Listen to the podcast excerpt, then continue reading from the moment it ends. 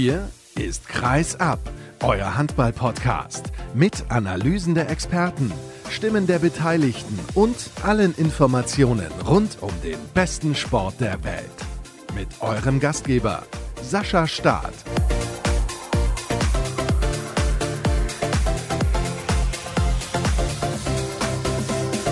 Das ist das Bild des Spieltags, des letzten Spieltags der Handball-Bundesliga-Saison 2020-2021. Nein, das sind keine Jubelbilder.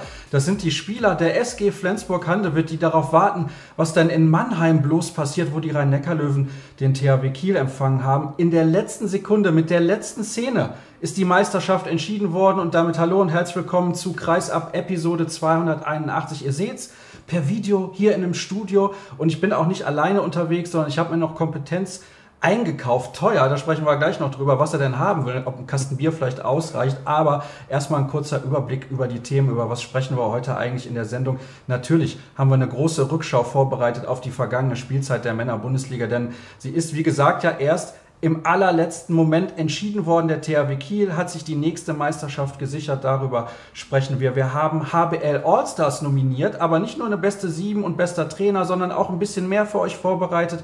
Dann schalten wir zu Sven Sören Christoffersen, das ist der sportliche Leiter der TSV Hannover Burgdorf, das wisst ihr ja. Und er hatte einiges zu tun in den letzten Wochen. Mit ihm sprechen wir darüber, wie ist das eigentlich, wenn man einen Trainer verliert, den man gerne behalten möchte und die Optionen, die man vorher hatte, alle irgendwie weg sind und man muss sich Gedanken darüber machen, wie es denn weitergeht. Und ja, dann sprechen wir noch ein bisschen über Beachhandball, über die zweite Liga, über Olympia. All das sind unsere Themen heute und jetzt kann ich ihn endlich mit ins Boot holen.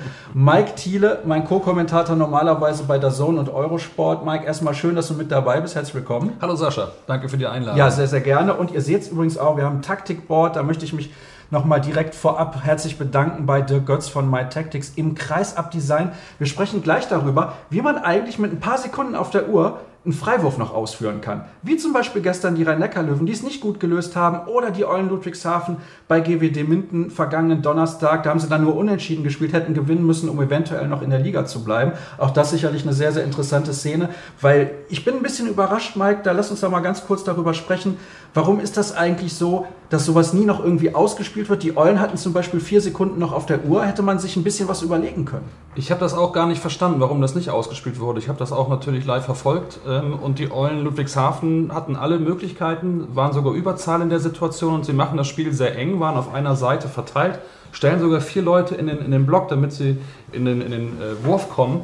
Hätte man da vielleicht noch auf den Halblinken gesetzt und auf den Linksaußen, um das Spiel breit zu machen, wäre auch nicht alles direkt in den, in den Block gegangen, sondern hätte das noch wunderbar ausspielen können. Also das war, hat aber auch nachher der Trainer gesagt, er war sehr, sehr selbstkritisch und auch total fertig, äh, zu Recht, weil man hat mit sieben Toren geführt und vergibt die Chance aufs leere Tor zum achten Tor und verliert dann nachher, beziehungsweise schafft es eben nicht, die Klasse zu halten. Also da zeigen wir gleich an der Taktiktafel dann mal gegen Ende der Sendung, wie das so aussehen kann, was man da für Lösungen eventuell parat hat. Denn noch ein paar Tage offiziell bist du ja Trainer der zweiten Mannschaft des VfL Gummersbach. In dieser Saison kein einziges Spiel gespielt, ist natürlich sehr, sehr ärgerlich. Nein, nein, nein, nein, nein. Du bist, doch, bis, bis Oktober, so. wir haben zwei Spiele gehabt. Ah ja, zwei Spiele, Zwei, zwei Punkte, also ja. wahnsinniges Ergebnis. Ja, sagen. eigentlich Durchschnitt, sagt man auch. Ja, ja natürlich. So, ich schaue nochmal hier gerade, was ich so noch vorbereitet habe auf meinem Ablaufplan. Ich kann es ja gerade mal in die Kamera halten. Es sieht noch einigermaßen professionell aus. Und ein Quiz haben wir auch vorbereitet. Vielleicht können wir das gerade mal einblenden in die Regie. Und die Quizfrage werden wir dann am Ende der Sendung auflösen, denn nicht jeder wird die Antwort auf jeden Fall können. Und was gewinnen könnt ihr dann auch. Ich habe nämlich mal hier noch so ein Buch vom Kollegen Daniel Dur. Und da sehen wir es auch schon. Wer sind die drei besten Feldtorschützen der Saison 2020-2021? Die Nummer 1 ist relativ eindeutig. Aber wie gesagt, die Antwort gibt es dann erst am Ende der Sendung. Und wer zuerst bei YouTube, Facebook oder Twitter kommentiert mit der richtigen Antwort, der gewinnt dieses Buch. Also beeilt euch und dann könnt ihr dieses Buch gewinnen. Handballhimmel Kreisliga heißt das. Das ist da, wo Mike Thiele sportlich ungefähr unterwegs ist. Ne? Ja, absolut. Ja, das denke ich mir doch auch.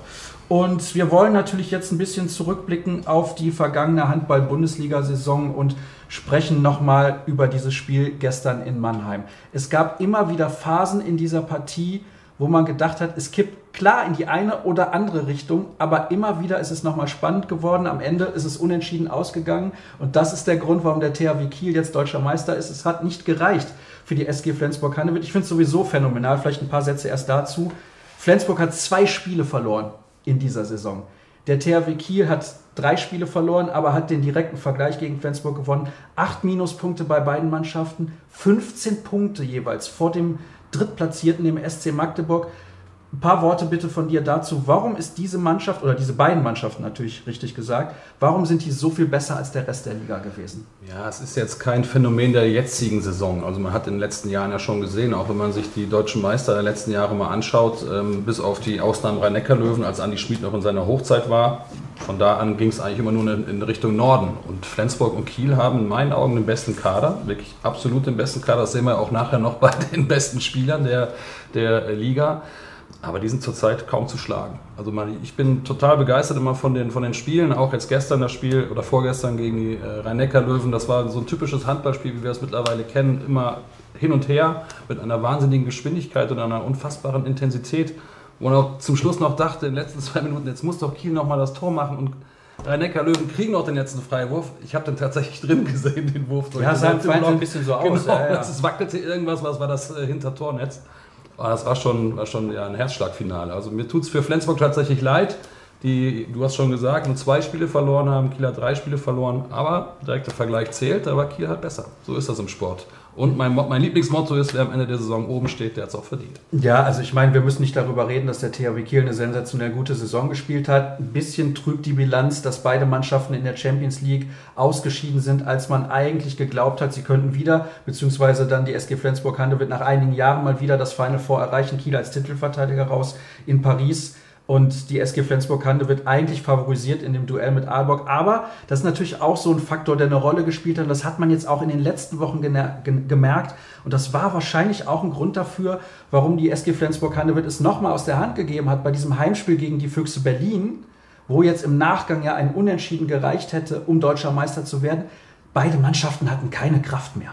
Ja, man hat das schon gesehen. Ich hatte mit Marc Bull zwischenzeitlich mal gesprochen, weil ich auch das Spiel Flensburg gegen Aalborg ähm, am des Sohn ähm, mitverfolgen durfte. Und er meinte auch, wir gehen auf, letzten, auf der letzten Rille. Also alle gehen um, um Zahnfleisch. Man hat gesehen, äh, Semper, die Verletzung, Röth musste fast die ganze Saison ran. Peterson wurde, wurde nachverpflichtet, hat aber nicht das gebracht, was man sich eigentlich von ihm erhofft hat. Dann hat äh, Mensa Larsen mal aufgekommen, rechts ausgeholfen, aber da fehlte natürlich auch dementsprechend die Breite. Und man darf auch nicht vergessen, die Saison hat im Oktober angefangen und ist jetzt bis Juni durchgelaufen. Man hat Champions League gespielt, das ist ja auch keine, keine Entlastung oder keine, keine Motivationsschub, sondern das ist, das ist tatsächlich Stress. Man muss anreisen, abreisen, das ist schon wirklich für die Spieler kaum Möglichkeiten zu regenerieren. Bei Kiel genau das Gleiche. Dann Verletzungspech, Windcheck verletzt sich mit dem Wadenbeinbruch, wird nach wahnsinnigen drei Wochen wieder, wieder fit. Ich weiß nicht, wie er es gemacht hat. Äh, könnte man auch ein Buch drüber schreiben wahrscheinlich das ist schon äh, ein Haupt, Hauptgrund dafür, dass auch nachher Ergebnisse dabei waren, die vielleicht normalerweise andersrum ausgefallen wären. Aber auch Flensburg gegen Aalborg, man hat es ja auch fast in der eigenen Hand gehabt. Das war wirklich auch da Pech. Das war so ein, ja, ich war total fertig nach dem, nach dem Kommentieren, als es dann wirklich so war. Aber so ist das so beim Handball. Es waren auf jeden Fall knappe Spiele, tolle Spiele und natürlich der letzte Spieltag mit dieser Entscheidung in der letzten Sekunde wirklich hochspektakulär. Wir erinnern uns, dass es vor ein paar Jahren mal irgendwie äh, zwei Tore waren. Ja, das ist jetzt schon ein bisschen länger her. Da haben die Rhein-Neckar-Löwen drunter gelitten. Und ähm, ja, gestern war es dann halt die SG Flensburg-Handewitt. Und dieses Bild von eben, das hat eigentlich auch alles ausgesagt. Also die Spieler sitzen da vorm Fernseher und gucken, wie das Spiel halt in der anderen Halle ausgeht. Aber Insgesamt kann man eigentlich beiden Mannschaften nur eine glatte Eins geben für diese Saison. Wie gesagt, die Belastung unglaublich hoch. Acht Minuspunkte ist unfassbar wenig. Also auch historisch betrachtet, wir kennen natürlich alle noch diese sensationelle Saison, wo Kiel alle Spiele gewonnen hat. Okay, klammern wir die mal ein bisschen aus. Dann gab es zuletzt mal vier Minuspunkte Flensburg, sechs Minuspunkte Kiel. Auch das schon herausragend gut. Jetzt beide Mannschaften unter zehn Minuspunkten. Also ich, ich weiß gar nicht, ob man das irgendwie noch in Worte fassen kann mit der Belastung in Kombination. Ja, man darf ja auch nicht vergessen, dass immer noch zwischendurch Corona-Pause war und die ganzen Spiele auch mal irgendwann nachgeholt werden mussten. Also was Kiel da teilweise im Dezember haben die ja kaum gespielt. Also die waren zwei Wochen in Quarantäne, mussten das alles hinten dranhängen, holen dann den Champions League-Sieg vom Vorjahr, sensationell. Ähm, aber man ging ihnen auch hinten raus so ein bisschen die Luft aus, tatsächlich.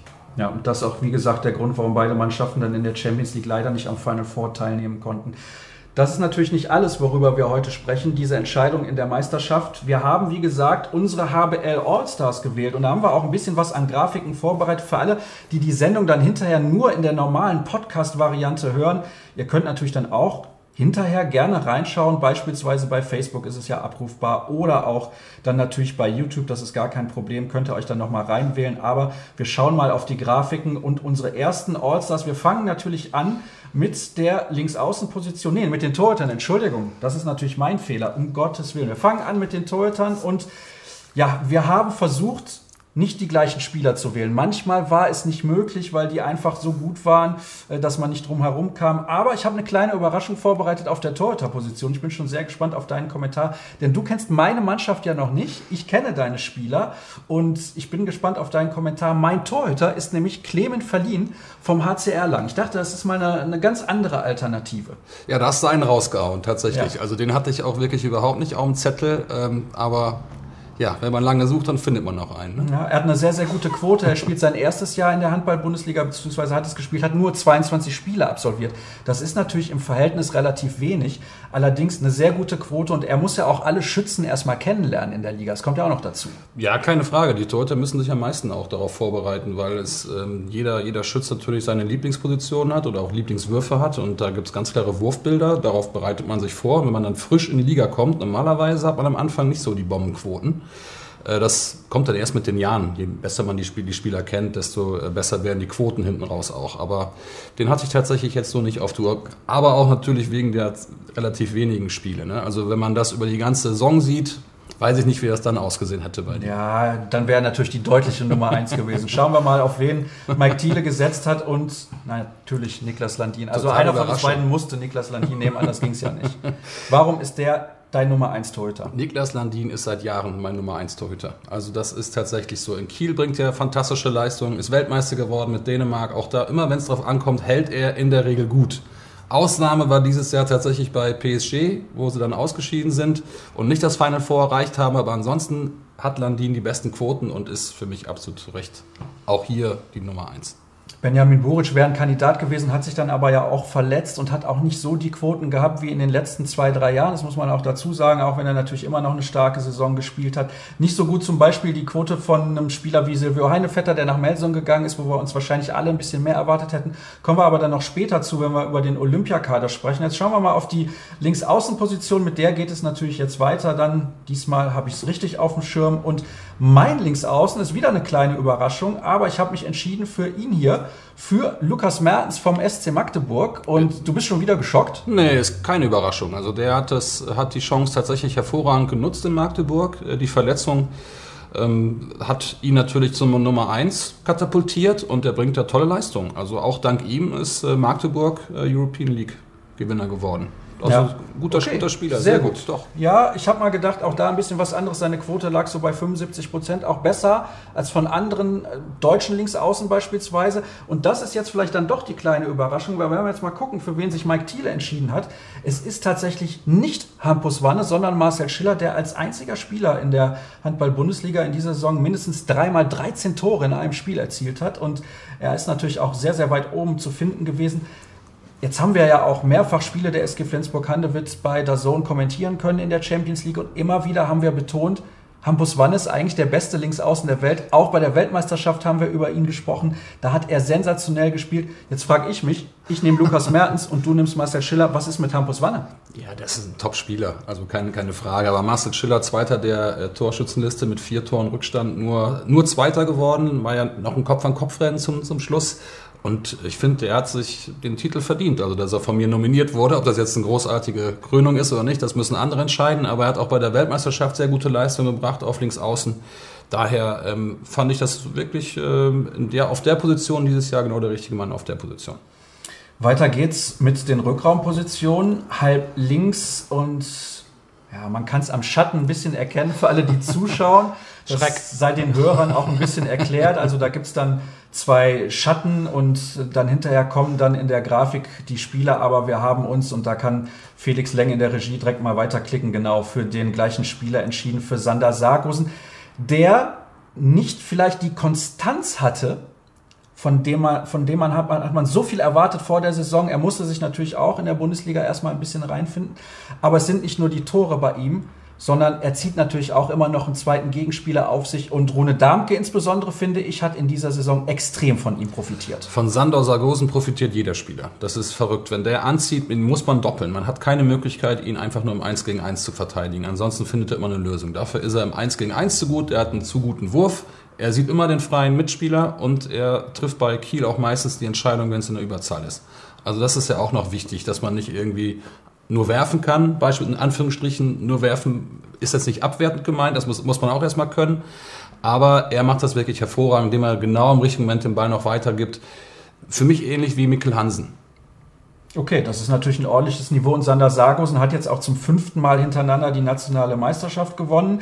In den letzten drei Jahren war das bei PSG der Fall, davor in Aalborg und jetzt halt beim THW Kiel. Also der Junge weiß, wie man gewinnt und die Mannschaft von Norwegen will natürlich auch bei Olympia was reißen, aber wie gesagt, Olympia später unser Thema. Wir gehen weiter im Rückraum und auch der beste Spielmacher. Da waren wir uns einig und eigentlich gibt es da auch keine zwei Meinungen, wenn man auf die Zahlen guckt. Und das ist bei uns beiden jeweils Jim Gottfriedson von der SG Flensburg-Handewitt. Wir haben darüber diskutiert in den letzten Wochen, beziehungsweise letzten Wochen stimmt ja gar nicht. In der vergangenen Woche war es so, mit Caroline Paul vom Tagesspiegel aus Berlin habe ich darüber diskutiert, über diesen Fehlpass gegen die Füchse Berlin, den er gespielt hat. Und da hat er gesagt, ich habe die Meisterschaft weggeworfen. Aber so war es eigentlich nicht. Wenn du dir mal anguckst, was er für Zahlen geliefert hat. Er hat fast selber 200 Tore erzielt. Er hat deutlich über 150 Tore direkt aufgelegt. Er hat eine Wurfquote die, als ich das letzte Mal geguckt habe, bei über 70 Prozent lag für einen Rückraumspieler. Das ist einfach unfassbar. Ja, 73 Prozent. Also ich habe ich hab extra eben nochmal nachgeschaut. Sehr gut. Ja, wer gut vorbereitet ja, ist, der, der, der weiß auch viel. Ja, ne? genau. Nein, Jim Gottfriedson, es gibt keinen besseren Mittelmann zurzeit auf der Welt in meinen Augen. Also er macht das ähnlich wie Sander Sargosen auf der anderen Seite. Er zieht auch immer den, den zweiten Mann und äh, hat eine hervorragende Saison gespielt. Der Pass war echt Pech. Wir hatten kurz danach auch drauf telefoniert. Und er war auch so selbstkritisch genug, dass er gesagt hat, ich habe die Meisterschaft versaut. Aber ich würde mal einfach sagen, ohne ihn wären sie gar nicht in der, in der Möglichkeit überhaupt an der, oder eine Hand an der Schale gehabt zu haben. Sondern er ist der Kopf der Mannschaft, er führt Flensburg und ähm, für mich absolut berechtigt auch jeder Spielmacher Nummer eins. Ja, und er deckt natürlich auch auf der Halbposition, das muss man ja auch noch dazu erwähnen. Und er musste so unfassbar viel spielen, weil fast alle Rückraumspieler gefühlt bei der SG Flensburg-Handewitt verletzt waren. Wir gucken mal weiter und gehen in die halbrechte Position und gucken mal, für wen wir uns da entschieden haben. Und da ist es so, ja, da sehen wir bei den Schatten, es ist ein unterschiedlicher Spieler und mein Rückraumrechter ist folgender. Das ist Oma Ingi Magnusson vom SC Magdeburg, Torschützenkönig geworden und er hat wirklich phänomenal eingeschlagen, kam auch aus der dänischen Liga. Man sieht das ja jede Saison, kommen da Spieler aus der dänischen Liga und können in der Bundesliga direkt herausragende Leistungen bringen. Und wir werden jetzt mal weiter diskutieren, weil dein Spieler ist Magnus Röhl von der SG Flensburg-Handewitt.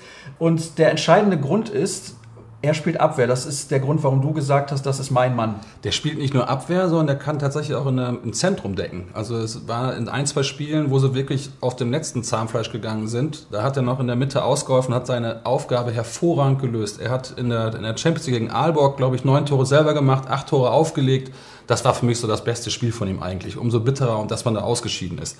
Aber das ist äh, Top-Spieler, der immer 100% Vollgas in die, in die Abwehr reinsemmelt. Klar, das sind einen oder anderen technischen Fehler auch dadurch fabriziert.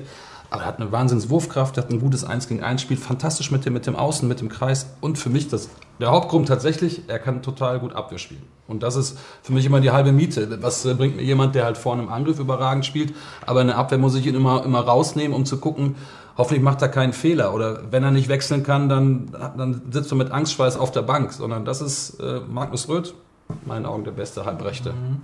Jetzt ist natürlich die Frage, ich habe mich ja für Oma Ingi Magnusson entschieden und der kann keine Abwehr spielen. Warum hat der das denn trotzdem verdient, auf jeden Fall damit dabei zu sein? Weil ich meine, seine 7-Meter-Quote ist natürlich herausragend gut. Sein 1 gegen 1, er kann zur und gegen die Hand gehen. Also zwei Seiten, er ist ein toller Spieler. Ja, auch da haben wir ja im Vorfeld, muss man ehrlich sein, nochmal drüber, drüber diskutiert. Die beiden Spieler hatte ich wirklich beide auf der Uhr. Magnusson, ähm, Torschützenkönig geworden. Oh, jetzt habe ich es verraten. Ne? Ja, da, da ja, ja, nein, ist kein Problem.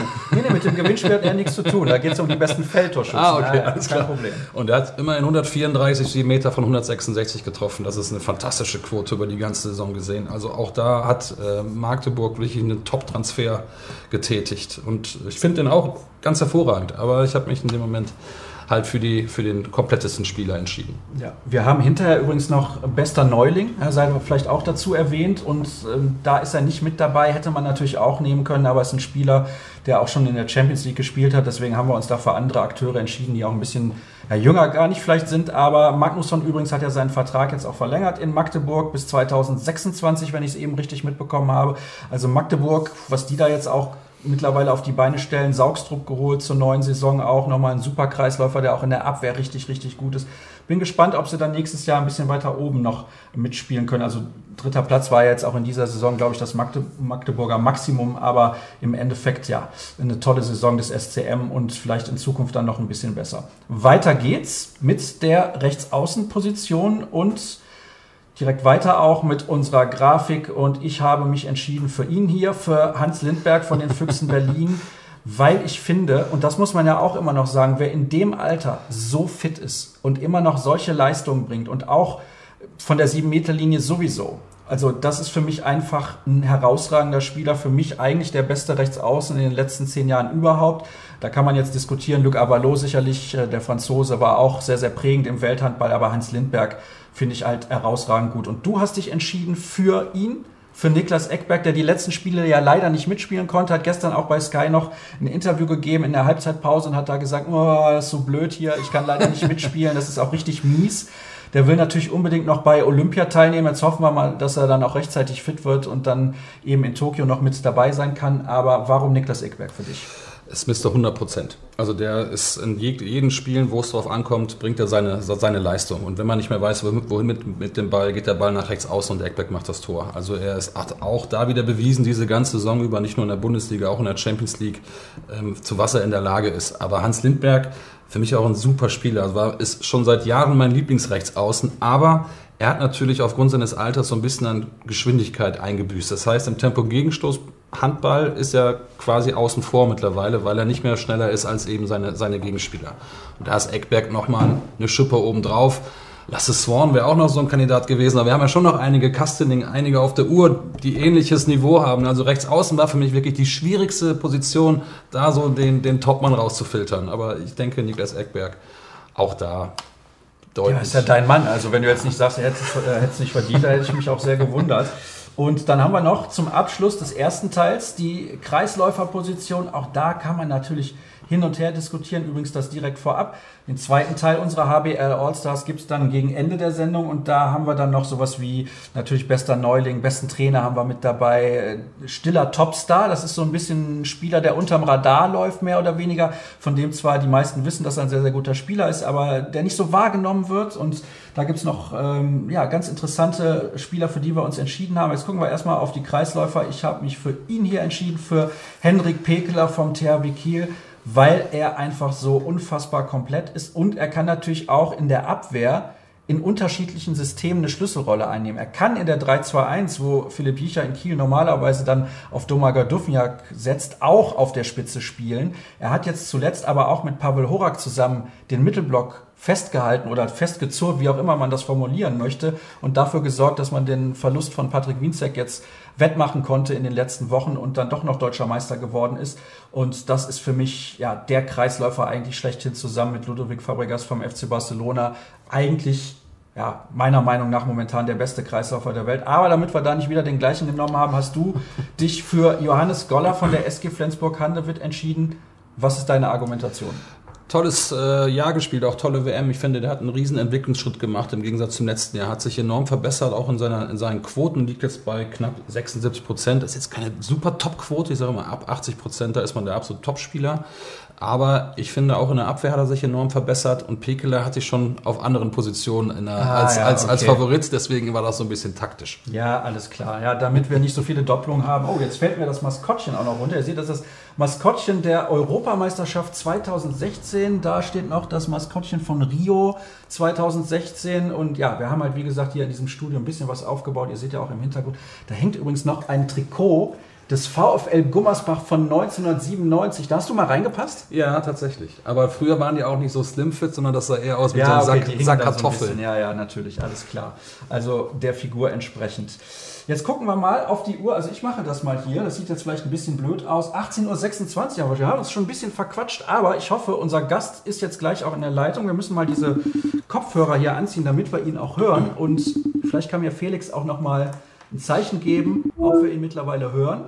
Wir müssten ihn dann ja gleich auch sehen können. Nämlich den sportlichen Leiter. Ah, da ist er doch von der TSV Hannover Burgdorf Smöre. Ich grüße dich. Hallo. Hi, Servus, grüß dich. Das freut mich sehr, dass das geklappt hat und dass wir jetzt ein bisschen plaudern können. Ist ja eine spezielle Situation für euch gewesen. Das habe ich ja eben schon angekündigt. Für dich auch als Entscheidungsträger da in Hannover. Erkläre uns bitte, wie ist das, wenn der Trainer zu einem kommt und sagt, pass mal auf, ich möchte eigentlich gehen. Mein Vertrag läuft zwar noch ein Jahr. Für das Jahr danach haben wir eine Vereinbarung, dass ich gehen kann. Dir laufen ein bisschen so die Optionen weg, weil es ist schon relativ spät in der Saison. Gleichzeitig möchtest du aber vielleicht auch aus menschlicher Sicht ihm die Chance nicht verbauen, Carlos Ortega zu seinem Verein, dem FC Barcelona, zurückzugehen. Wie geht man damit um? Ähm, anfangs war ich da relativ entspannt, weil wir eine klare Vertragslage hatten. Du hast ja gesagt, er hatte noch Vertrag. Also die Situation war sogar noch ein bisschen konkreter so, dass er ja seinen Vertrag verlängert hatte. Und äh, insofern war die Situation rein rechtlich erstmal so, dass ich nicht unter Druck stand. Gleichzeitig ist es aber richtig, du hast es angesprochen, äh, haben wir ein sehr, sehr gutes und offenes, loyales Verhältnis zu Carlos und ähm, wissen auch um die Situation, dass das oder diese Situation nur bei einem Verein im Prinzip äh, in Frage kommt und das ist sein, sein Herzensclub, der FC Barcelona, wo er elf Jahre gespielt hat, wo er sechsmal als Spieler die Champions League gewonnen hat und das ist sein großer Lebenstraum als Trainer. Er selber war im ersten Moment äh, sehr geschockt, weil er sehr früh auch den Kontakt gesucht hat und äh, man die Überraschung auch mitgenommen hat, weil natürlich äh, durch den neuen Präsidenten ähm, schon eine Strömung äh, in Barcelona erzeugt wurde, äh, die wieder zu dem Lager, dem Carlos auch angehört, äh, ja, hinbewegt wurde. Ähm, und es aber eben keine Bestrebungen gab, äh, bis zu einem bestimmten Zeitraum, wo es vielleicht noch möglich gewesen wäre, äh, Carlos schon in diesem Sommer als Trainer zu installieren. Und, äh, wenn dann natürlich trotzdem diese Option aufpoppt, äh, dann glaube ich, war die Drucksituation bei Carlos erstmal sehr hoch, weil das natürlich auf der einen Seite eine Geschichte war, die ihm sehr, sehr äh, am Herzen liegt und lag. Und auf der anderen Seite er aber auch ähm, weiß, äh, dass ihm Loyalität und Verträge sehr, sehr wichtig sind. Und insofern haben wir das in einem offenen Gespräch eruiert und ich ihm gesagt, so wie wir es auch nach außen getragen haben, ähm, wir verstehen um die Situation, das ist für uns aber nur darstellbar, wenn wir wirklich äh, eine zukunftsfähige, äh, zukunftsfähige Alternativlösung finden. Äh, und das ist natürlich, ich sag mal, im Mai einer Saison, ähm, äh, wo es um, im Juli quasi schon wieder, äh, oder wo die Vorbereitung im Prinzip geplant ist und im Juli dann schon wieder losgeht mit der neuen Spielzeit, dann natürlich schon sehr spät. Insofern war das äh, ja, von, von der Situation, das Jahr ist äh, geplant zu, oh Gott, äh, da gibt könnte es noch mal größere Veränderungen geben, äh, war die Range da sehr groß. Ich möchte noch mal kurz meinen Experten Mike Thieler auch mit ins Boot nehmen. Mike, hattest du mal die Situation oder gab es das hier in Gummersbach, dass du dich da noch dran erinnern kannst, dass man so eine ähnliche Situation auch hatte, dass der Trainer sehr spät gekommen ist und hat gesagt, ich möchte gerne den Verein verlassen? Alfred Gieslasson damals, als er nach Kiel gegangen ist, ist da eine Ablöse geflossen tatsächlich. Das hat dem VfL, glaube ich, so ganz gut getan in dem Moment. Aber das war äh, auch zum Ende der Saison. Kiel hat sich damals von Seradusic, Nocker Seradusic. Genau, getrennt mit Namens habe ich es nicht so, weißt du. Und da hat man hier angefragt, ob Gislason sich das vorstellen könnte, den THW Kiel zu trainieren. Hat er dann ja auch ein paar Jahre gemacht. Aber das ist für einen Verein schon immer relativ äh, eine anspruchsvolle Aufgabe, dann da einen adäquaten Ersatz zu finden. Zumal jetzt bei Hannover ja auch Iker Romero eventuell so ein Kandidat gewesen wäre. Ich weiß nicht genau, wie das Hannover sieht. Ja, da kann Smöre sehr, sehr gerne was zu sagen, weil das wäre eigentlich vielleicht sogar ja die optimale Lösung für euch gewesen, wenn man den Co-Trainer einfach zum Chef macht. Er kennt die Mannschaft, er kennt das Umfeld, er kennt äh, alles, was irgendwie in dem Verein irgendwie wichtig und von Bedeutung ist. Das ist für euch ja sehr, sehr unglücklich gelaufen. Dazu vielleicht noch eine andere Option wäre auch Roy Sanchez gewesen, der ja bei euch schon gearbeitet hat, den du ja auch noch kennst und äh, der dann beim TVB Stuttgart jetzt angeheuert hat zur kommenden Saison. Das ist im Prinzip maximal blöd für euch gelaufen eigentlich. Ob ich jetzt sagen möchte im Nachhinein, dass es maximal blöd gelaufen ist, äh, ich verstehe deinen Ansatz und worauf du hinaus willst. Äh, das ist nicht meine Empfindung zur jetzigen Situation, aber ihr habt vollkommen recht. Äh, in der Langzeitplanung war es natürlich so, dass wir auch wissen, ähm, wir haben mit Carlos einen Trainer mit internationalem Flair, der auch Begehrlichkeiten bei anderen Clubs wecken wird.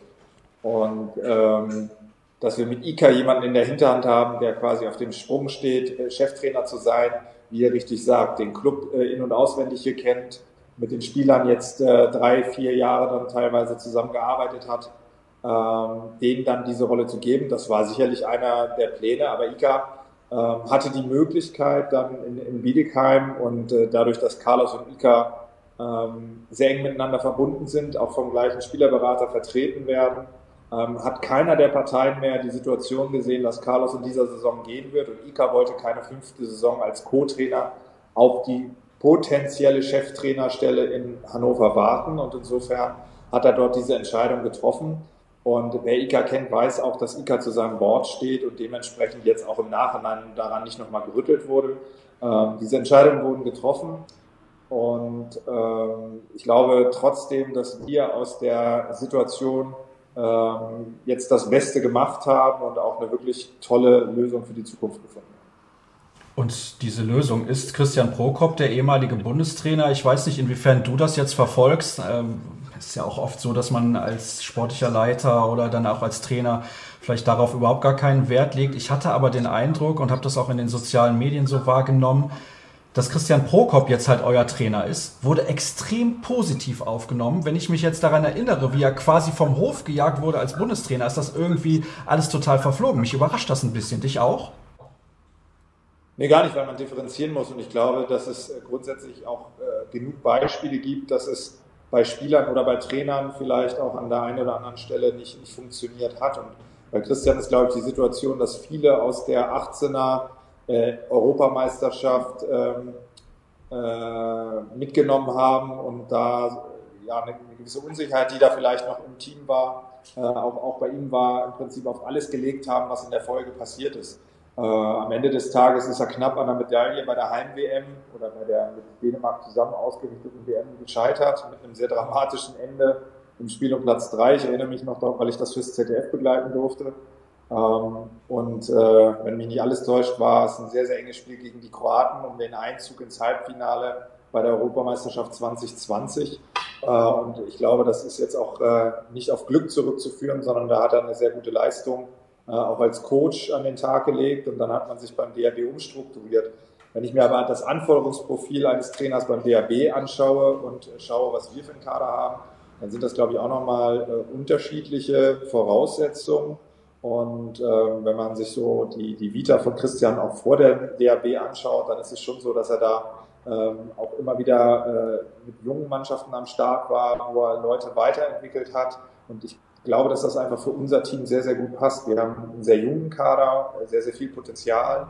Ähm, Christian ist äh, jemand, der sehr viel Wert darauf legt, äh, ähm, sich gut vorzubereiten, den Gegner gut vorzubereiten, vor Aufgaben zu stellen, unbequem zu sein. Und ich glaube, da äh, haben wir einen sehr, sehr guten Fit zu unserer Mannschaft und ich freue mich wirklich da auf ähm, neue Impulse, die jetzt auch an unser Team herangetragen werden. Ja, das ist schon ein Unterschied, ne, Mike, ob man da jetzt mit Carlos Ortega arbeitet oder mit Christian Prokop. Ja, aber ich glaube, für die Spieler ist das, äh, kann das auch mal, auch mal positiv sein, wenn man nach ein paar Jahren auch mal einen anderen Input kriegt. Und äh, Sven Soren hat es schon gesagt, Prokop hat in Leipzig überragende Leistungen gezeigt, also auch da Spieler super weiterentwickelt. Ja, und was man äh, mit ihm beim DRB gemacht hat, war ja auch nicht unbedingt immer so in Ordnung. Ja, das sagst du jetzt. Äh, Smöre muss sich da ein bisschen zurückhalten. Ne? Ich glaube, der ist ja mal noch in einer anderen Position, aber deswegen habe ich ja hier einen meinungsstarken Experten sitzen. Äh, wie schnell war denn Christian Prokop eigentlich Feuer und Flamme für dein Angebot? Das Schöne ist, äh, dass ich ihn nicht überzeugen musste von unserer Mannschaft oder unserem Verein. Also da sind es dann mehr die Kurzfristigkeit, äh, natürlich auch Familie und organisatorische Dinge, die dahinter stehen. Das war die größere Herausforderung, als ihn zu begeistern für den Verein oder das Projekt oder den Kader. Und das war eigentlich von vornherein etwas, was mir ein sehr, sehr gutes Gefühl gegeben hat. Ähm, er war im Prinzip mit dem ersten Anruf äh, sehr gut informiert, was die Mannschaft ausmacht, wie wir spielen, wo er Potenziale sieht, was er potenziell vielleicht auch äh, verändern wollen würde. Und ähm, da hat sich gleich so eine Dynamik in den Gesprächen entwickelt, äh, wo gute Ideen daraus entstanden sind und wo ich einfach ein extrem gutes Bauchgefühl hatte. Er ist natürlich nicht der einzige Trainer, mit dem ich gesprochen habe, ähm, aber es wurde dann schnell konkreter und am Anfang wirkt es für ihn natürlich in der Situation, ähm, ja, wenn wir jetzt mal Mitte Mai ungefähr als Datum nehmen, äh, natürlich schon irgendwo surreal, dass das Ganze jetzt in anderthalb Monaten losgehen soll. Aber äh, wir haben uns von, von diesen Begleiterscheinungen nicht, nicht ausbremsen lassen und das zeigt, glaube ich, auch, ähm, wie groß die Lust ist. Er war jetzt gestern auch bei unserem letzten Heimspiel als Gast einfach da, hat übers Wochenende ähm, den einen oder anderen Besichtigungstermin wahrgenommen. Äh, wir haben uns sicherlich auch nochmal persönlich getroffen, haben organisatorische Dinge für die Vorbereitung geklärt und äh, ich glaube, er ist mit sehr, sehr guten Eindrücken nach Hause gekommen und hat große Lust, seine Arbeit hier dann auch äh, im Juli anzutreten. Warum glaubst du, Mike, kann das sehr gut passen mit Christian Prokop in Hannover, denn das ist so mein Gefühl, das passt eigentlich wie die Faust aufs Auge. Denkst du das auch? Ja, ich glaube schon, dass Christian Prokop da äh, die gute Arbeit fortführen wird, die er in Leipzig schon gezeigt hat. Er setzt sich wunderbar mit den, mit den Mannschaften auf, auseinander. Sehr, sehr akribischer Trainer. Der Sven Söhn hat schon gesagt, der jetzt schon die Mannschaft kannte und sich da wirklich vor, im Vorfeld informiert hat. Ich glaube schon, dass er das gut macht. Ich glaube, ihm kommt auch dabei entgegen, dass er da nicht so ein mediales Umfeld hat, was ihn die ganze Zeit beobachtet. Das ist ja in Hannover jetzt auch nicht. Das ist, Hannover und Leipzig sind da, glaube ich, einigermaßen miteinander zu vergleichen. Ja, und in Hannover hat man auch nicht 80 Millionen Bundestrainer, die irgendwie alles besser wissen. Und äh, beim DAB zu arbeiten, da muss man schon ein dickes Fell haben oder eben so ein breites Kreuz wie Alfred, der sich das auch über die vielen Jahre diesen Respekt erarbeitet hat. Und Christian war da noch sehr, sehr jung wurde da von Bob Hanning mehr oder weniger äh, nicht hingedrängt, aber schon nach oben äh, gehievt. Und das war, hatte von Anfang an hatte er Gegenwind bekommen. Also da muss man die Medien auch manchmal so ein bisschen ja, ignorieren Guckst können. mich jetzt so an und sagst, die Medien muss man ignorieren können. Man muss aber auch kritisieren, wenn was nicht funktioniert. Absolut. Und äh, auch da muss man ja einem Trainer zugestehen, dass er Fehler machen darf. Und äh, beim DRB ist es halt, jeder Fehler tut doppelt weh. Ja, eben. Du hast nicht auch die ganze Woche Zeit, zum Beispiel auch mit einer Mannschaft zu arbeiten. Ich glaube, Smöre, das ist auch so ein Punkt, äh, der Christian sehr entgegenkommt. Ihr spielt jetzt in der nächsten Saison nicht international, obwohl das natürlich immer ein Ziel einer Mannschaft ist, auch international dabei zu sein. Aber ich glaube, im Endeffekt ist es gar nicht schlecht, denn Christian ist ja ein Trainer, der, wie Mike das ja auch gerade nochmal betont hat, sehr akribisch ist und der dann immer gefühlt eine Woche Zeit hat, um sich auf den nächsten Gegner vorzubereiten und auch täglich mit seiner Mannschaft arbeiten zu können. Ja, definitiv. Lass mich eins noch vorausschieben. Ich, ich bin auch kein Fan von diesem Schubladendenken. Ne? Ich glaube, bei Christian war es auch schnell, dass er bei Leuten in eine bestimmte Schublade gepackt wurde und er konnte machen, was er wollte. Aus der wurde er nicht mehr rausgeholt. Das war so mein Gefühl zu der Situation. Ähm, aber das mal an die Seite gestellt. Ähm, mit Christian werden neue Impulse ins Team kommen und da kann man auch nicht erwarten, dass das alles nach zwei Wochen vielleicht schon greift. Äh, ich habe da auch einen nachhaltigeren Ansatz und äh, wir werden ihm sicherlich auch alle Zeit geben, die er dafür braucht. Ähm, natürlich wirst du im Leistungssport dann auch an Ergebnissen gemessen, aber gerade ähm, mit diesem Profil sehr akribisch zu arbeiten, ist, glaube ich, äh, das auch nochmal ein großer Unterschied als äh, zwischen dem Bundesliga-Trainer und dem Verbandstrainer, wenn du einfach mit deiner Mannschaft täglich zusammenarbeiten kannst und ähm, ja auch an, an viel kleineren Stellschrauben vielleicht drehen kannst, als nur das große Ganze taktisch einzustellen. Und insofern ähm, sind es auch viele Impulse und äh, ich habe es so als Fundament beschrieben. Es ist ja nicht so, dass Christian jetzt komplett alles anders macht als Carlos Ortega. Gerade ähm, dieses blockweise Decken, auch mal offensiver, antizipative Verhalten, wenn ich auf der einen Seite etwas komprimierter stehe und der lange Pass rüberkommt, das sind so ähm, viele Impulse, die unsere Jungs jetzt über drei, vier Jahre unter dem System von Carlos mitgenommen haben und die sicherlich auch äh, helfen werden, wenn Christian dann äh, gerade im Speziellen sein Deckungssystem äh, vorstellen wird und äh, da mit den Jungs dann äh, ab dem 26.07., wenn bei uns die Vorbereitung losgeht, arbeiten wird. Eine Sache, die natürlich auf jeden Fall relativ wichtig ist, ihr verliert auch wieder Leistungsträger, habt jetzt in den letzten Jahren Spieler unter anderem abgegeben, wie Kai Hefner, wie Morten Olsen, wie Timo Kasting. Das ist Qualität, die man ja auch erstmal ersetzen muss. Wir wissen, Ivan Martinovic wird dann im Sommer 2022 die MT-Melsungen verstärken es ist, glaube ich, schon ein großer Vorteil, dass einige dieser jungen Spieler, insbesondere in dieser Saison, richtig viel Erfahrung sammeln konnten. Denn ich weiß nicht, was euer Ziel ist dann in der nächsten Spielzeit, aber eigentlich kann es ja nur darum gehen, auch mit dem Abstiegskampf überhaupt nichts zu tun zu haben. Definitiv, und das war dieses Jahr vielleicht auch äh, zwischenzeitlich ein Stück weit mehr so, weil der Spielplan das auch so hergespielt hat. Also ich habe immer betont, dass die letzten zehn Spiele gegen hauptsächlich Mannschaften aus der unteren Tabellenhälfte sind und ich freue mich, dass wir jetzt auch noch so eine Miniserie mal ausgenommen, das Baling-Spiel als vorletztes hingelegt haben, sodass es uns am Ende der, des, der Saison, und das ist ja, glaube ich, das Relevante bei so einer Tabelle, auf Platz 11 gespielt hat und wir auch relativ weit weg von der Abstiegszone sind.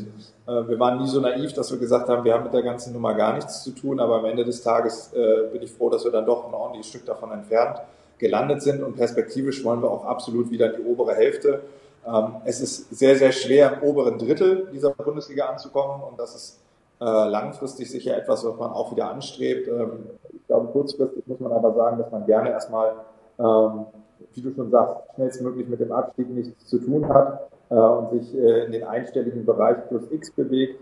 Da muss man aber auch, und ich glaube, da möchte ich jetzt noch gar keine Vorgaben in der Form machen, weil man auch erstmal schauen muss, wie läuft die Vorbereitung überhaupt an, wie präsentieren wir uns in Vorbereitungsspielen, wie schnell sind die Ideen, die Christian mitbringt, auch im, im Team implementiert und ähm, insofern schauen wir da jetzt erstmal drauf.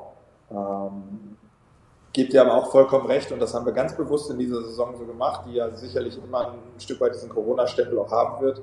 Wir wollten, dass Spieler wie Martin Hanne, wie Vincent Büchner, äh, wie Veit Mevers einfach die Spielzeiten bekommen, damit sie auch äh, diesen Entwicklungsschritt machen können. Und äh, das ist eine Sache, auf dem Niveau zu trainieren und äh, bei der ersten Mannschaft dabei zu sein, aber eine zweite ist es, mit der eigenen Leistung über Erfolg und Misserfolg einer Mannschaft zu entscheiden. Und äh, wir hatten speziell in der ersten Phase dieser Saison auch Spiele, wo wir in der Crunch-Time selber, also sprich fünf Minuten vor Schluss, äh, Punkte weggeworfen haben. Und ähm, das sind Fehler, die man keinem wünscht, die aber im Handball auch dazugehören. Und daran sind wir auch gewachsen, weil in der zweiten Saisonhälfte war es dann einfach so, dass wir diese Spiele auch äh, in der Vielzahl dann äh, für uns entscheiden können, konnten. Wenn ich an, an Wetzlar denke, sehr, sehr enges Spiel. Wenn ich an das Lemgo-Spiel äh, in Lemgo denke, da waren einige Spiele dabei, wo wir dann einfach in der wichtigen Phase da waren wo auch gerade unsere Youngster äh, dann Verantwortung übernommen haben. Martin Hanna hat, glaube ich, zwei oder dreimal äh, ein entscheidendes Tor geworfen. Das ist immer gut, äh,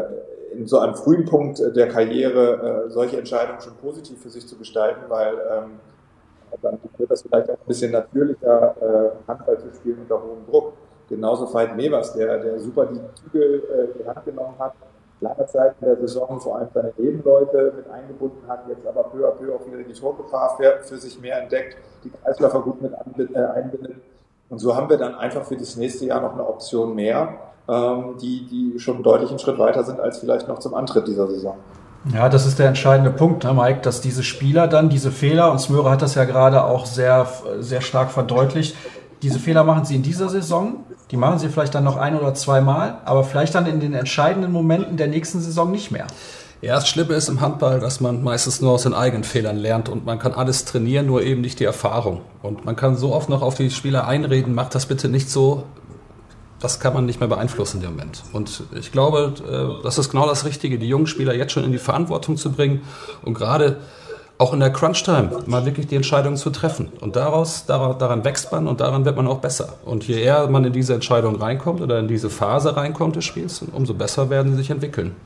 Und insbesondere Vincent Büchner, finde ich beispielsweise, hat eine sehr, sehr tolle Entwicklung genommen in dieser Spielzeit schon. Ich glaube auch der Unterbau, also die Jugendarbeit bei der TSV Hannover Burgdorf ist so gut. Da werden wir auch in Zukunft noch viele tolle junge Spieler sehen und vielleicht dann auch irgendwann mal in der Nationalmannschaft, so wie das bei Timo Kastening passiert ist.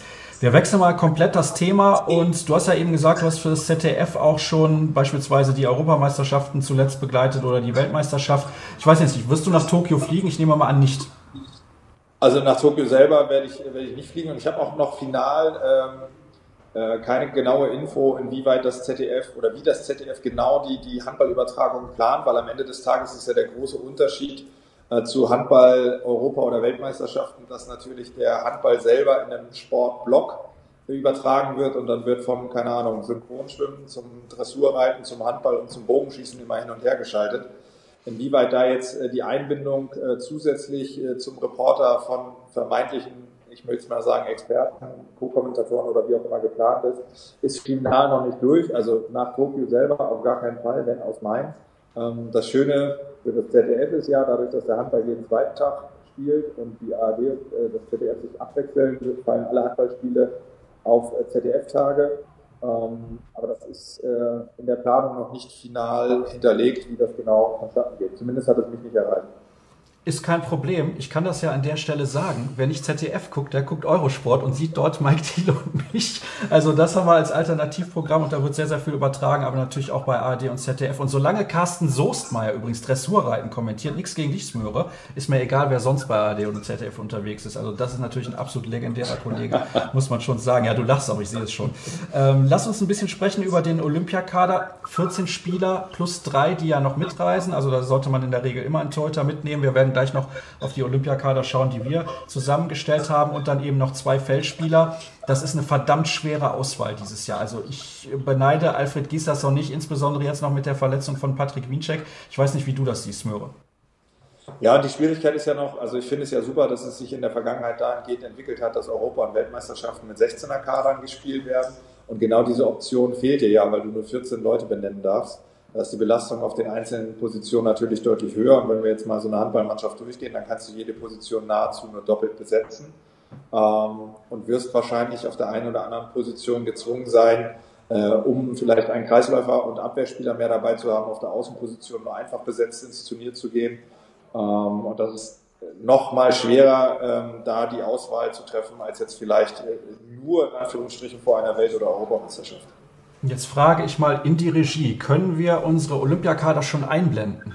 Müsste normalerweise gehen. Ich kriege ein positives Signal. Wir haben natürlich jetzt Möhren nicht vorab nach seinem Olympiakader gefragt, aber ich weiß, er ist sowieso sehr diplomatisch unterwegs.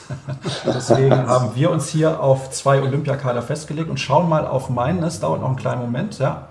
Aber er sollte relativ bald vorliegen. Also wir haben ganz unterschiedlich uns entschieden tatsächlich, was diesen Kader angeht. Und da sehen wir auch schon die erste Grafik und gleich müsste dann auch die zweite kommen mit meiner Formation, also zwei Torhüter, das ist klar. Andreas Wolf und Johannes Bitter sind es bei mir. Bei den Außen Uwe Gensheimer und Timo Kasting. Ich glaube, wir brauchen jetzt hier keine Gensheimer Kapitänsdiskussion führen. Wenn du so einen Spieler hast, der so viel auch für den deutschen Handball getan hat, ist klar, der wird bei Olympia im Kader stehen. Die Form von Timo Kasting in dieser Saison sowieso überragend. Ich habe mich aber bewusst, und das hat Smöre ja auch gerade schon gesagt, das kann man so machen, nur für zwei Außen im ersten Kader entschieden. Deswegen in der Reserve Rune Darmke bei mir mit dabei und Patrick Grötzky, einfach weil Grötzky ja noch ein ganz anderer Spielertyp ist als Timo Kasting, der noch ein bisschen bissiger ist, meiner Meinung nach, in der Abwehr, der auch viel mit dem Kreis spielt, wenn er mal über den Rückraum kommt. Deswegen habe ich mich für ihn entschieden und nicht für Tobias Reichmann. Im Rückraum Julius Kühn, Sebastian Heimann, Philipp Weber, Paul Drucks, Juri Knorr, Steffen Weinold und Kai Hefner, eben weil Fabian Wiede nicht mitfährt. Und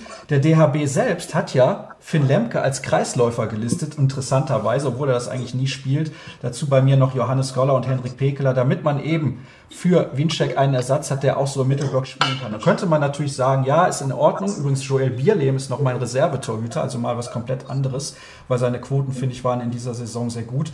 Mike, Du hast dich für einen anderen Kader entschieden, den wir jetzt schon mal einblenden an der Stelle. Beispielsweise ist bei dir ähm, Marcel Schiller mit dabei und Tobias Reichmann, also direkt zwei Außen. Warum ist das aus deiner Sicht besser so?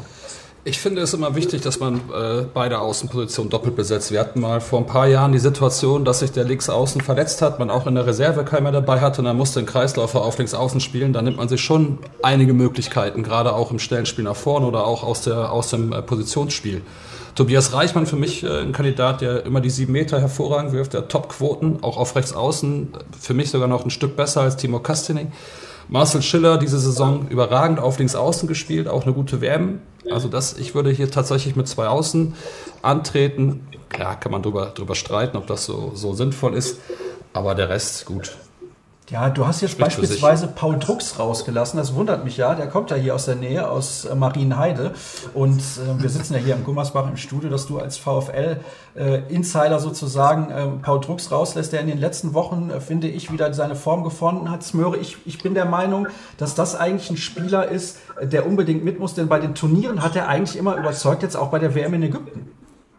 Bin ich bei dir. Ich bin ein großer Drucks-Fan. Paul ist da ein Spieler, der immer unbequem ist, Impulse setzen kann, der auch flexibel einsetzbar ist. Du kannst Paul auch äh, mal über die Mitte bringen und ich glaube, das ist der große Schlüssel, wenn du so einen Olympiakader zusammenstellst, dass du immer so ein bisschen die Eventualität im Hinterkopf haben musst, kann ich vielleicht den einen oder anderen Spieler noch auf einer weiteren Position einbringen. Also das ist ja auch so ein bisschen bei den Linkshändern der Vorteil, dass du die vielleicht auch mal äh, partiell auf der Mitte bringen kannst oder kann der auch mal überbrücken auf Außen, um sich so Positionen zusammenzusparen. Ähm, die Frage ist auch, ob man sich auf der Reserve vielleicht noch so eine, ich will mal sagen, eierlegende Wollmilchsau irgendwo äh, platziert und äh, einfach jemanden hat. Das Problem ist ja auch durch die äh, geografische Gegebenheit, dass Tokio nicht gerade um die Ecke ist und äh, mit Jetlag und so weiter du auch niemanden kurzfristig da hinterher schickst, ähm, dass du letztendlich dann auch nur auf die Jungs aus der Reserve Zugriff hast.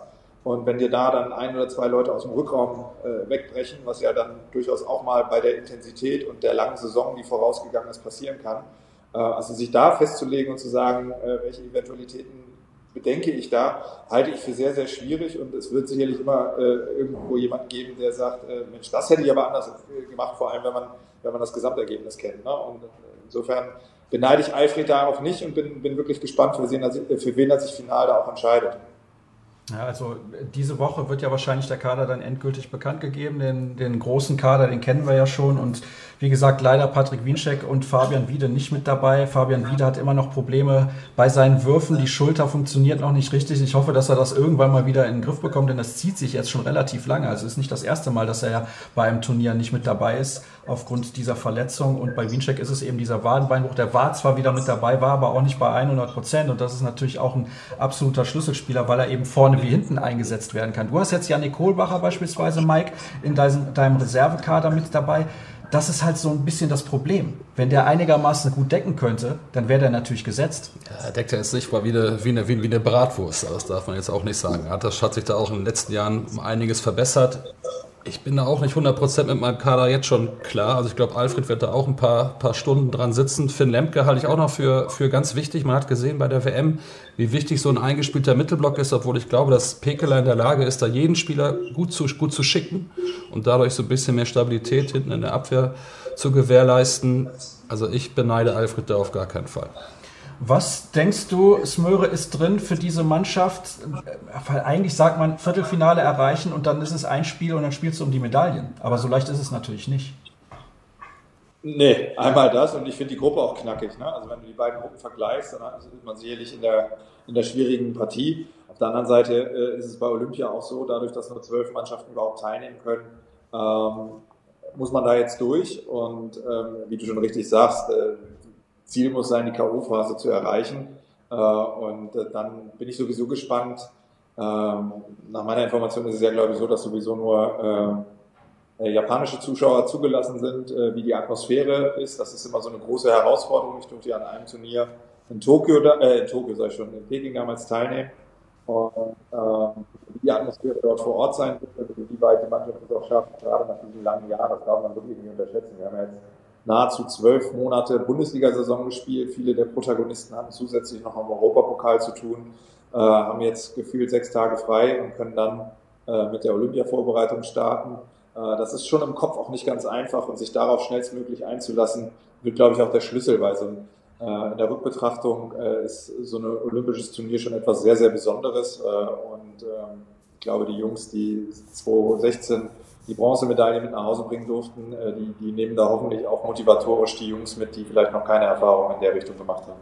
Ja, und das ist natürlich ein ganz, ganz entscheidender Punkt, weil alle sagen, Olympia ist halt so besonders, wenn du zum ersten Mal da bist, da musst du das alles erstmal verarbeiten. Das ist vielleicht dieses Jahr nochmal ein bisschen speziell, weil eben ja wahrscheinlich dann nur japanische Zuschauer mit dabei sein werden und da gibt's ja auch Maximalbegrenzung. Also ich weiß nicht, wie groß dann die Auslastung in der Handballhalle sein wird, aber de facto ist es natürlich so, es ist sehr, sehr speziell, man muss sich erstmal dran gewöhnen, aber einige Spieler haben halt in Rio schon, in Rio schon an den Olympischen Spielen teilgenommen.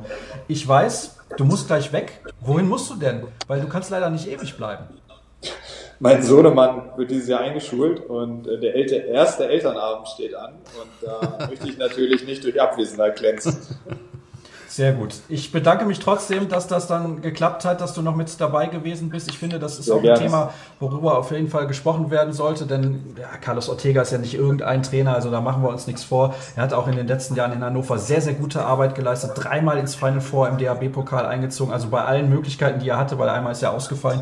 Also seine Quote da, was das angeht, 100 Prozent und hat ja auch diese Mannschaft auch mit ihrem Spielstil sehr geprägt und ja, so eine Veränderung ist wichtig. Ich bedanke mich nochmal recht herzlich und auch natürlich, was die Äußerung angeht zum Olympiakader. Smöre, wünsche dir viel Spaß, sofern du die Möglichkeit hast, auch dort die Spiele dann zu begleiten. Und ähm, ja, das soll es gewesen sein mit diesem Teil der Sendung. Und wir machen jetzt weiter und einem Thema widmen wir uns, das sehr, sehr interessant ist. Da haben wir nämlich auch eine Grafik zu und das ist ein Foto von Bjarkima Elisson, das sehen wir jetzt gleich dann auch eingeblendet. Ich gucke immer manchmal ein bisschen blöd an der Kamera vorbei, denn dahinter sitzt der Kollege Felix Leng, der in der Regie sitzt. Jetzt sucht er gerade noch das Foto wild raus. Und ich kann diese Stöpsel auch mal rausnehmen, bis wir dann gleich den nächsten Gast auch hier mit dabei haben. Das ist ja alles hier so ein bisschen spontan. Also spontan will ich nicht sagen. Es ist professionell, also ist mal das eine. Sieht auch einigermaßen schick aus mit den Trikots im Hintergrund. Ah, da ist das Foto. Es hat ein bisschen gedauert. Bjarkima Edison vom TBV Lemgo Lippe, den Pokal haben sie gewonnen. Das Interessante ist ja, er war der Torschützenkönig äh, in der letzten Saison, glaube ich, wenn ich das jetzt nicht komplett verwechselt habe. 1920. Ja, und in dieser Saison ist es Oma Ingi Magnusson. Die kommen beide aus Selfoss auf Island und dieses Dorf hat nur 7000 Einwohner. Also das wollte ich auf jeden Fall mal hier anbringen, denn ich finde das sehr, sehr bemerkenswert. Also die letzten beiden Torschützenkönige der Handball-Bundesliga kommen aus einem Ort, der nur 7000 Einwohner hat. Wir wechseln komplett das Thema und kommen jetzt zu einem Thema, zu dem ich auch gerne Gäste eingeladen hätte, aber es hat so kurzfristig leider nicht mehr geklappt. Und deswegen muss ich mit dir darüber sprechen. Aber du hast bestimmt was dazu zu sagen. Es gab eine Äußerung von Bob Hanning, lief auch via DPA und das ist dann ziemlich groß geworden, auch dass sogar die MT Melsung gesagt hat, nee, können wir uns nicht gefallen lassen, dazu müssen wir uns auf jeden Fall äußern. Bob Hanning hat gesagt, die Spieler bei der MT Melsung, die haben sich nicht entwickelt. Da geht es natürlich dann primär um die deutschen Nationalspieler und das sind ja einige. Also Silvio Heinevetter im Tor haben wir natürlich. Klar, dass der sich mit Mitte 30 nicht mal groß weiterentwickelt, ist ja logisch. Dann haben wir Julius Kühn auf der halblinken Position, Finn Lemke, wir haben Kai Hefner, wir haben Timo Kasting und einen habe ich, äh, Tobias Reichmann. Genau, also sechs Stück sind es insgesamt. Das sind ja alles nun mal sehr, sehr gute Spieler, machen wir uns nichts vor. Und einige davon sind auch Leistungsträger in der Nationalmannschaft. Und trotzdem hieß es dann, ähm, ja, äh, wir wechseln zur MT Melsung und das ist nun mal kein absoluter Spitzenverein. Es ist ein sehr, sehr guter Verein, der gut auch aufgestellt ist, der sich um finanzielle Dinge auch keine Sorgen machen muss. Aber es ist kein Verein, der regelmäßig in der Champions League spielt. Die haben noch nie in der Champions League gespielt und die spielen auch nicht jedes Jahr im ERF Cup bzw. in der European League. Kannst du die Aussage von Bob Hanning nachvollziehen, der ja gleichzeitig DHB-Funktionär ist und Vizepräsident, aber natürlich auch Geschäftsführer der Füchse Berlin und dann sagt, pass mal auf, das, was die MT Melson gemacht hat, das ist ja Käse, das, das funktioniert nicht, das ist auch nicht gut für unsere Nationalmannschaft? Ja, Bob Hanning ist dafür bekannt, dass er ähm, auch manchmal Aussagen raushaut, die, die auch für Gesprächsstoff sorgen. Das hat er in dem Fall mal wieder hervorragend hinbekommen. Ähm, ich finde es immer schwierig, eine Vereinsführung dahingehend zu kritisieren, wie sie ihre Arbeit machen. Also gerade in so einer Personalunion, ähm, das ist ja das große Dilemma, dass Bob Hanning ja nicht nur bei den Füchsen Berlin ist, sondern auch noch für den DRB, jetzt im nächsten Jahr Potsdam-Trainer in der, in der dritten Liga. Und Axel Gerken hat sich darüber ja ähm, tatsächlich enorm echauffiert, den ich hier aus der gemeinsamen Zeit von Gummersbach auch noch kenne und der sich eigentlich nicht so schnell aufregt, sondern immer ein sehr dickes Fell hat, aber da tatsächlich auch in einer Pressekonferenz zu diesem Thema Stellung genommen und das aufs Schärfste kritisiert. Und das kann ich absolut nachvollziehen, weil wenn man sieht, klar, die MT Melsung hat vielleicht nicht die Erfolge, die sie sich selber vielleicht vorstellen, aber es steckt ein Plan dahinter. Das hat Axel Gerken auch nochmal in dieser PK erwähnt, dass man nicht diesen kurzfristigen Erfolg benötigt, sondern dass man auch langfristig plant. Das sieht man auch an der Akademie, die sehr gut arbeitet, mit Axel Renner, der einen Akademieleiter installiert hat, der hier in Gummersbach auch die Akademie ins Leben gerufen und dann zur MT Melsung gegangen ist. Und auch der Unterbau ist dort, dort sehr gut. Also man war im Final Four, auch bei der A und bei der, bei der B-Jugend. Deswegen äh, ist es ja nicht nur, dass man Spieler äh, holt, um die da weiterzuentwickeln. Julius Kühn kam aus, kam aus Gummersbach, der war schon so weit entwickelt, der muss, dem musste man nichts mehr beibringen, der war, auf, der war fertig entwickelt. Ja. Dann hat Timo Kastening, der ganz oben in der, in der Torschützenliste ist, der in der Nationalmannschaft auch seine, seine Leistung bringt. Tobias Reichmann ist es auch nicht mehr 18, wo man sagen muss, den muss man irgendwo entwickeln. Daher finde ich es relativ schwierig zu sagen, die entwickeln sich so schlecht. Also du sagst, Bob Hanning hat da auch inhaltlich nicht recht? Ja, inhaltlich nicht recht, weil es keine Nachwuchstalente mehr sind. Das sind ja keine talentierten Spieler, die MT Melsung geholt hat, sondern das sind erfahrene, gestandene Bundesliga-Profis. Kai Häfner, wie alt war er, als er nach MT Melsung gegangen ist? Auch nicht 1920. Daher, ich finde, so die Aussage, die ist schon äh, ziemlich, ziemlich hart. Ja. Allerdings muss man natürlich auch mal schauen auf das, was die MT Melsung in dieser Spielzeit gebracht ja, ja. hat. Und das ist hinter den Erwartungen. Also du darfst normalerweise mit dem Kader nicht landen, hinter Frisch auf Göppingen, hinter dem SCDFK Leipzig. Übrigens nochmal herzliche Gratulation nach Leipzig, sechster Platz, der beste Platz, den man in der Vereinshistorie bislang erreicht hat, das ist wirklich phänomenal. Durch den direkten Vergleich, den sie gegen Frisch auf Göppingen gewonnen hatten, sind sie dann Sechster geworden am Ende. Das ist wirklich eine tolle Saison für die Sachsen, gar keine Frage. Aber die MT Melsung ist ja mal wieder unter den Erwartungen geblieben. Erkläre es mir bitte, weil du sagst, das sind schon Spieler, die sind eigentlich fertig. Was passt denn dann nicht? Ja, wenn ich das mal wüsste, also das ist ja. wirklich eine richtig gute Kannst Frage. Kannst du das Traineramt da ja übernehmen? ja, genau. Das ist mein Traumjob schon, mal, schon immer gewesen, Bundesliga-Trainer zu werden. Auf so, einem, auf so einem äh, Feuersitz.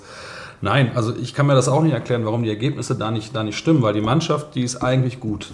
Und das ist auch so. Also die haben Top-Spieler. Wenn man nur die Rechtsaußen ansieht, das sind zwei Nationalrechtsaußen. Ich glaube, die kosten so viel wie der ganze Kader beim VfL Gummersbach im Moment in der zweiten Liga.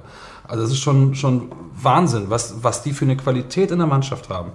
Aber warum die es nicht auf die, auf, die, auf die Spur bringen, da, muss, da bin ich tatsächlich äh, auch total überfragt. Also an der Mentalität, glaube ich, kann es nicht liegen. Ansonsten wären die Spieler ja auch nicht mal eben Europameister geworden, wie Julius Kühn beispielsweise.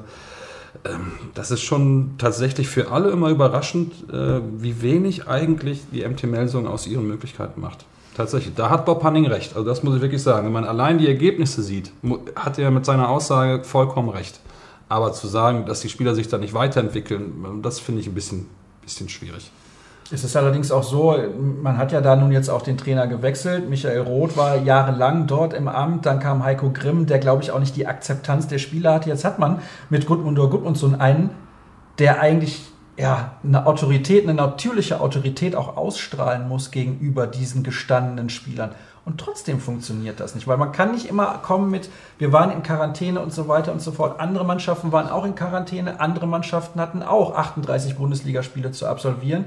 Und die MT ja nur zwei mehr durch die European League Qualifikation, wo sie verloren haben gegen Silkeborg und haben sich nicht für die Gruppenphase qualifiziert. Und dann hatten wir natürlich noch äh, zwei Spiele im DHB-Pokal, wo sie das Finale erreicht haben. Also MT-Spieler haben national betrachtet, zusammen mit der European League, 42 Spiele absolviert das ist jetzt nichts, wo man sagen kann, das ist so unendlich viel. Da gibt es andere Mannschaften, die hatten deutlich mehr zu leiden, wenn man jetzt die Teilnehmer in der European League sieht, die in der Gruppenphase noch gespielt haben und so weiter.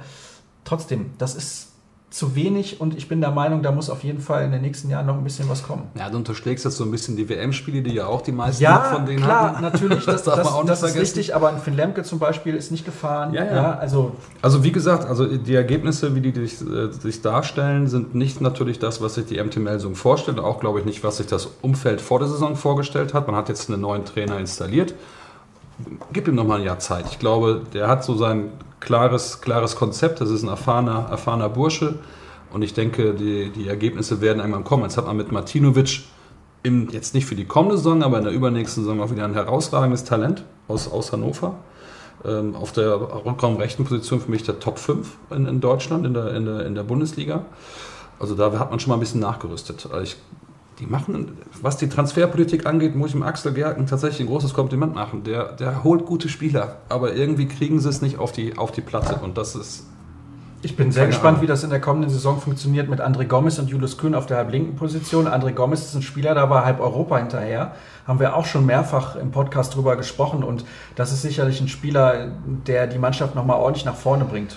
Ja, das tut Julius vielleicht auch mal ganz gut, dass er mal ein bisschen entlastet wird, weil die, immer wenn es knapp wird, heißt, gibt Julius den Ball, der, der, der wirft irgendwie drauf oder macht, macht irgendwie das Tor. Und was der auch an Lack bekommt über das ganze Jahr hinweg, ich habe auch das, das Final Four angesehen im, im, Pokal, wie oft er aus der Luft gepflückt wird und da auf den, auf den Rücken knallt. Also irgendwann macht auch da der beste Körper nicht mehr mit und der ist ein Modellathlet. Also der war ja auch lange hier in Gummersbach. Ja, und wir dürfen nicht vergessen, er hatte ja auch ein Kreuzband. Ja, ja. Also es ist jetzt nicht so, dass der Körper sozusagen noch bei 100 Prozent wäre und wir können auch nicht beurteilen, wie viel die Leistungen eventuell ein bisschen darunter leiden, dass er eben nicht bei 100 Prozent ist, weil er diesen Kreuzbandriss hatte. Und daher mit Gomez genau das Richtige, noch, da noch ein Backup zu haben, der ja, schon ein fantastischer Spieler ist. Das ist eigentlich keine Backup-Qualität, der ist zu gut dafür. ja, eigentlich, eigentlich schon. Aber man hat dann wirklich zwei Top-Rückraumlinke.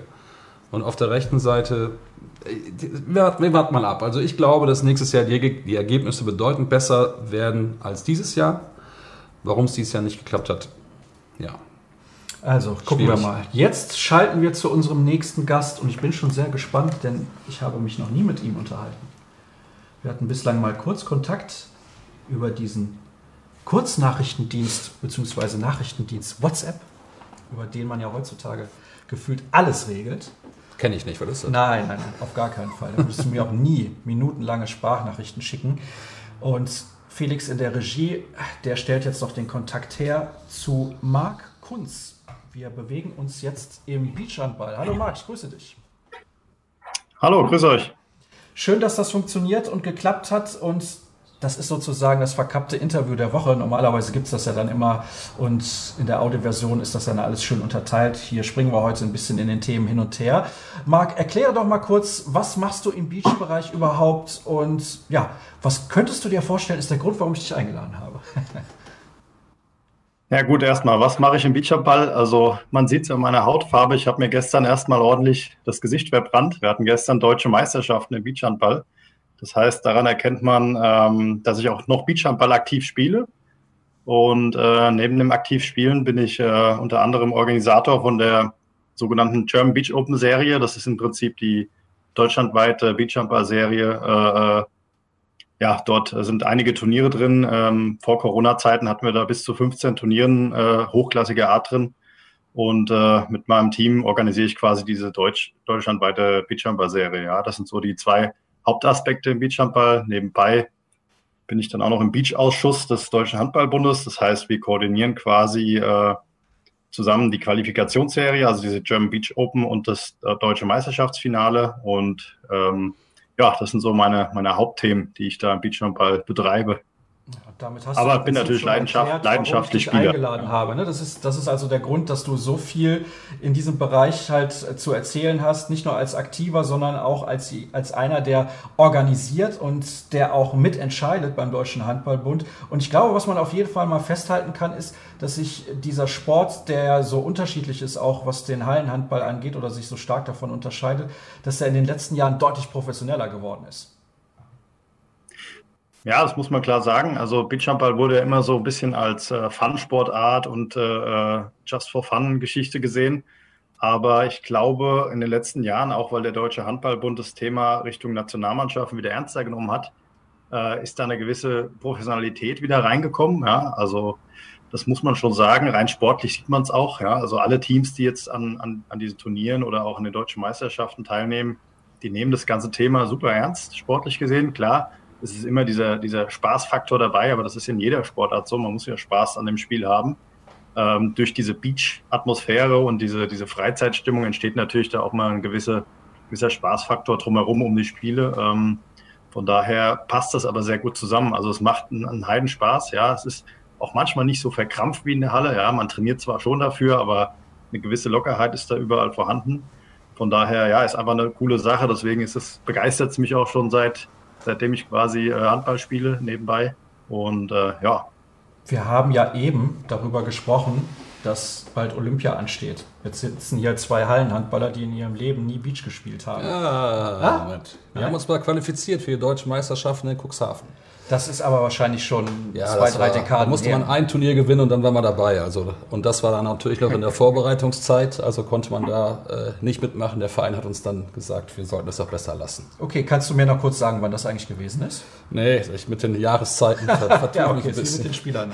Ja. Ich war Sponsor von Hoppetosse. Die waren mehrfacher deutscher Meister beim Beachhandball. Ah ja, okay, interessant. Ja, Das wird wahrscheinlich Marc was sagen, diese Mannschaft. Wie, wie ist die Mannschaft genau? Hoppetosse. Mädels waren das. Mit Lisa Nettersheim zum Beispiel, die hat da mitgespielt. Die waren zweimal in ja, Folge deutsche Meister. Es kann sein, bei den Herren kenne ich mich ein bisschen besser aus, aber Herren, das war äh, wahrscheinlich auch schon lange her. Ja, also mindestens zehn Jahre schon. Ja, das Marc, äh, Marc sage ich schon, dass Mike eine Frauenmannschaft gesponsert hat, das wundert mich jetzt nicht an dieser Stelle. Ja. Aber lassen wir das Thema. Kannst du nachvollziehen, und darauf wollte ich eigentlich hinaus, dass viele Hallenhandballer sagen, ja, Beachhandball kann gerne olympisch werden, aber nicht, wenn sie bei uns noch Mannschaften streichen? Puh, kann, kann ich das nachvollziehen? Ähm, eigentlich nicht, ja, weil ähm, es ist eine ergänzende Sache. Es sollte eigentlich nicht konkurrieren und das ergänzt sich auch in der Praxis, äh, jetzt mal von Olympia abgesehen.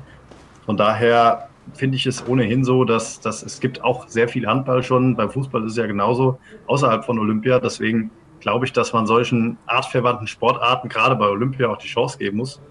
Wenn man so sieht, was, was sonst bei Olympia äh, im Prinzip zugelassen wird oder was sich auch regelmäßig bewirbt, ist, glaube ich, Beachhandball rein aus einem sportlichen Gesichtspunkt eine Bereicherung für, für Olympia, ja, weil man hat es auch bei den äh, äh, Jugendolympiaden gesehen, da war Beachhandball Teil und äh, die Stadien da waren voll, ja, also die Leute haben das angenommen, ähm, die haben gesagt, boah geil, das ist eine coole Sache, da gucke ich auch zu Von daher glaube ich, kann es auch einfach eine Bereicherung im gesamten Kontext für den Handball an sich sein, ja. Wir haben natürlich aktuell das Problem im Hallenhandball, also ich finde, dass das ein Problem ist. Wir haben nur zwölf teilnehmende Mannschaften. Also äh, bei den Männern und bei den Frauen sind jeweils nur zwölf Nationen mit vertreten. Jetzt haben wir mit Japan natürlich auch noch einen Gastgeber, der sich sportlich wahrscheinlich selber nicht qualifiziert hätte. Das heißt, noch ein Platz mehr ist sozusagen weggefallen.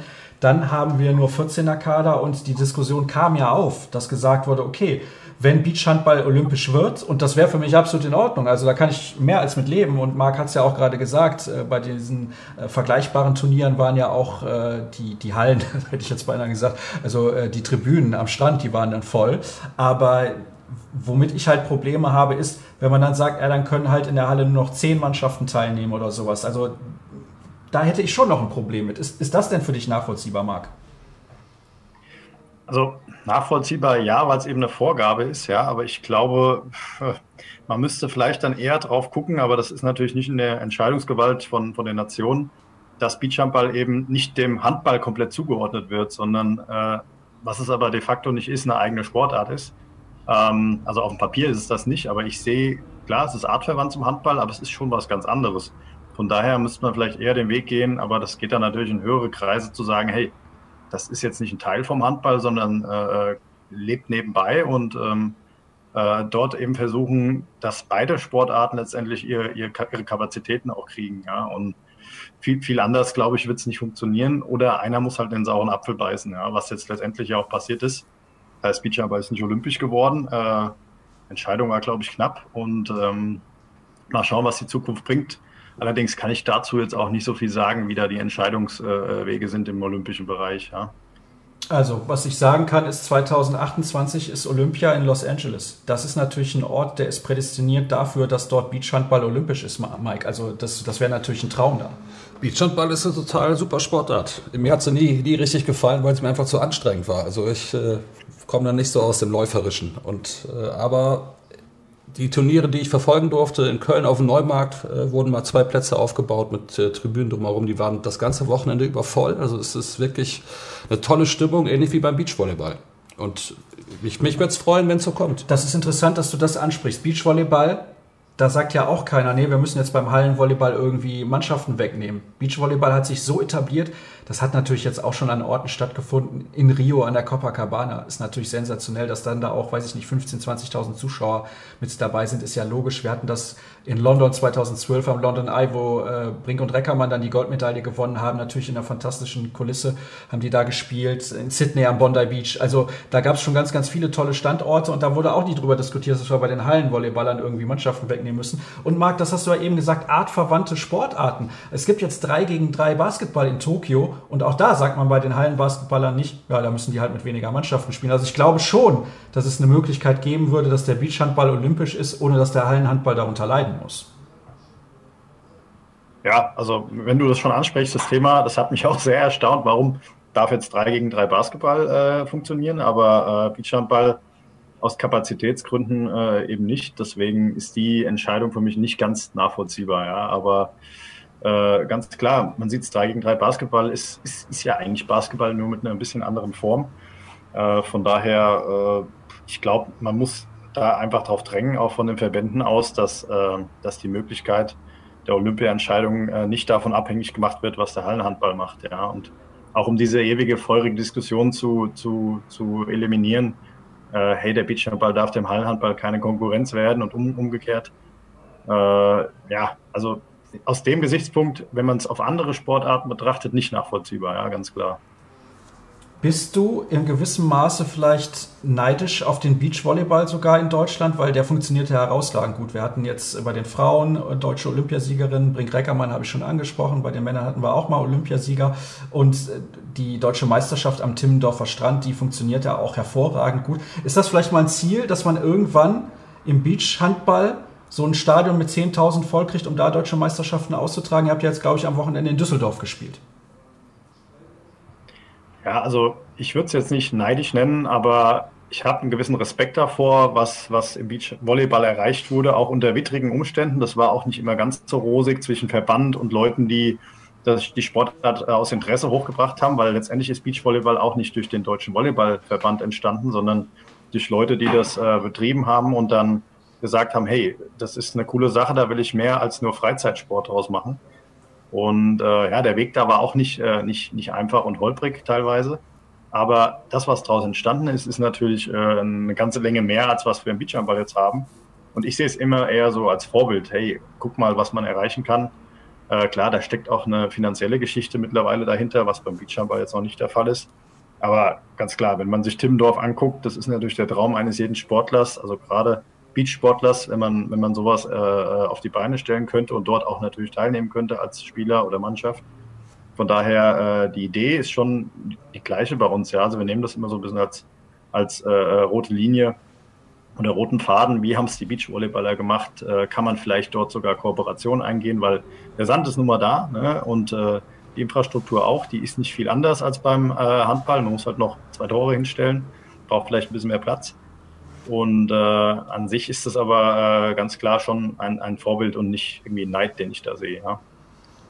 Das heißt, man orientiert sich daran, so interpretiere ich das jetzt mal. Und also ich glaube, das muss eigentlich auch das Ziel sein, dass man irgendwann mal dahin kommt. Glaubst du, das ist realistisch? Sagen wir mal in den nächsten zehn Jahren. Also ich sage jetzt nicht in den nächsten zwei Jahren, zwei Jahren oder drei Jahren, aber dass man in zehn Jahren mal an dem Punkt ist, wo der Beachvolleyball zumindest national sich in Deutschland momentan befindet. Ich rede jetzt gar nicht von der internationalen Konkurrenzfähigkeit. Da sind wir, glaube ich, mit den Nationalmannschaften auf einem ganz guten Weg. Also man hat es ja am Wochenende gesehen. Gut, das war jetzt in Düsseldorf unter Corona Bedingungen. Also das Konzept war im Prinzip noch auf Corona komplett ausgelegt. Dadurch waren keine Zuschauer und so weiter da. Aber äh, das Wort, was dort stand, war im Prinzip vorher von Beachvolleyballern genutzt worden. Ja? Äh, über Drops 4 nennt sich die Geschichte. Das ist so ein bisschen abgekapselt vom Deutschen Volleyballverband. Die machen so ein bisschen ihr eigenes Ding. Haben aber einen super professionellen Livestream in Fernsehqualität da hingezimmert. Ja? Das heißt, das Interesse, Beachhandball zu vermarkten oder auch, äh, ich sag mal, professionell darzustellen, ja, ist, ist auf jeden Fall da. Und wenn das schon der Fall ist, ist, glaube ich, der Weg dahin, dass man in die Städte geht oder an die Strände mit großen Arenen und so weiter, ist der irgendwie vorgezeichnet. Und ich glaube, dass wenn das Interesse in der Gesamtheit äh, da ist und da bleibt und wir äh, den Beachhandball auch noch so ein bisschen raus aus seiner eigenen Szene bringen, mehr rein in den gesamten Handball, ja, dass Leute auch sagen, hey, im Sommer spiele ich Beachhandball und keine Rasenturniere mehr und du eine gewisse kritische Masse auch erreichst, äh, sowohl in der Breite als auch in der Spitze, glaube ich, dass das äh, durchaus in den nächsten fünf bis zehn Jahren möglich und denkbar ist. Ja. Aber die Leute müssen eben Bock drauf haben. Ja. Also man muss den Leuten das Gefühl vermitteln, hey, das ist eine Sportart, wo ich Bock drauf habe. Ja, ich glaube, das ist so mein Gefühl, dass der Beachhandball, also in den letzten Jahren ist natürlich schon deutlich in die richtige Richtung gegangen, aber bei vielen noch so das Gefühl auslöst, ah, das ist irgendwie nur so eine Partysportart und ja, wir gehen da jetzt irgendwie mal so zu einem Turnier und, und, und feiern einfach. Und der Sport steht gar nicht so im Fokus. Aber wenn ich mir dann auch teilweise Bilder angucke, wie jetzt auch vom vergangenen Wochenende, das ist schon sehr, sehr anstrengend. Auch Mike hat das ja auch eben gesagt. Äh, also da muss man schon richtig fit sein, Marc. Ja, also du hast es angesprochen, Partysportart, das ist es teilweise bestimmt auch noch in, äh, auf gewissen Turnieren oder in gewissen Regionen und Bereichen. Aber das ist in der Halle ja teilweise auch. Also wenn du in die unteren Ligen guckst, klar, da spielt man auch Handball zusammen, aber eigentlich trifft man sich aus sozialen Gründen. Ähm, von daher äh, ist es eigentlich unfair zu sagen, hey, Beachhandball ist ein reiner Partysport, weil äh, gewisse Parallelen gibt es dann in der Halle auch und berechtigterweise, was halt alles, was halt nicht zum Leistungssport zählt. Ähm, aber klar, wie, wie, du schon ansprichst, wenn man die Bilder sieht und das ist eine athletische Geschichte, da, da springen die Leute äh, unglaublich hoch, obwohl Sandbedingungen sind. Ja, äh, man sieht Blocks und so weiter und so fort. Ähm, gewisse athletische Elemente, die du einfach auch als, als äh, ich sag mal, Freizeitsportler nicht mehr erreichen kannst. Ja, dazu musst du trainieren. Und äh, das macht es ja auch dann im Prinzip spektakulär und interessant und hat äh, in keinster Weise mehr was mit Partysport zu tun oder Partyveranstaltungen. Natürlich gehört so eine Beachparty am Abend dazu, ja, also ganz klar. Ähm, davon lebt äh, dieses soziale Gebilde natürlich auch irgendwo. Ähm, aber das hast du beim Beachvolleyball auch, ja. Da gibt es auch sogenannte Players-Partys und so weiter und so fort ist halt immer die Frage, in welchem Rahmen man das sieht. Also Beachhandball muss man als Gesamtevent sehen, nicht nur den Sport, sondern, sondern alles drumherum. Ja, ihr habt schon angesprochen, Köln auf dem Heumarkt, da, da geht's halt auch äh, drumherum eventtechnisch rund und das ist ja das, was die Leute auch dann geil finden. Ja. Sport gucken, dann nebenbei äh, was essen, was trinken, äh, gute Laune, Stimmung, Musik dabei, ähm, das ist das Gesamtpaket. Ja. Also mich überzeugt das Gesamtpaket. Vielleicht können wir da mal was organisieren, dass der Beachhandball noch ein bisschen prominenter platziert wird bei Kreisab in den nächsten Jahren. Aber momentan äh, ja, hattet ihr natürlich auch das Problem, was wir alle hatten, Corona. Und da das ja nicht professionell ist in Deutschland, äh, zumindest ja aktuell geht es ja wieder. Und äh, zum Abschluss, Marc, erzähl uns doch bitte noch, äh, weil du ja gesagt hast, du warst ja auch aktiver als aktiver jetzt mit dabei und man sieht es ja auch. Wie hat denn deine Mannschaft abgeschlossen? Ja, wir sind leider, das hört sich jetzt äh, extrem an, nur Zweiter geworden, nur Vizemeister. Ähm, ich sag leider, ich sag leider, also deutscher Vizemeister. Ich sag leider, weil es ein super knappes Spiel war. Also wir haben den entscheidenden Shootout quasi vergeben. Shootout ist im Prinzip die, wenn es nach äh, Sätzen 1 zu 1 steht, äh, im Prinzip beim Eishockey so ein One-on-One. -on -One.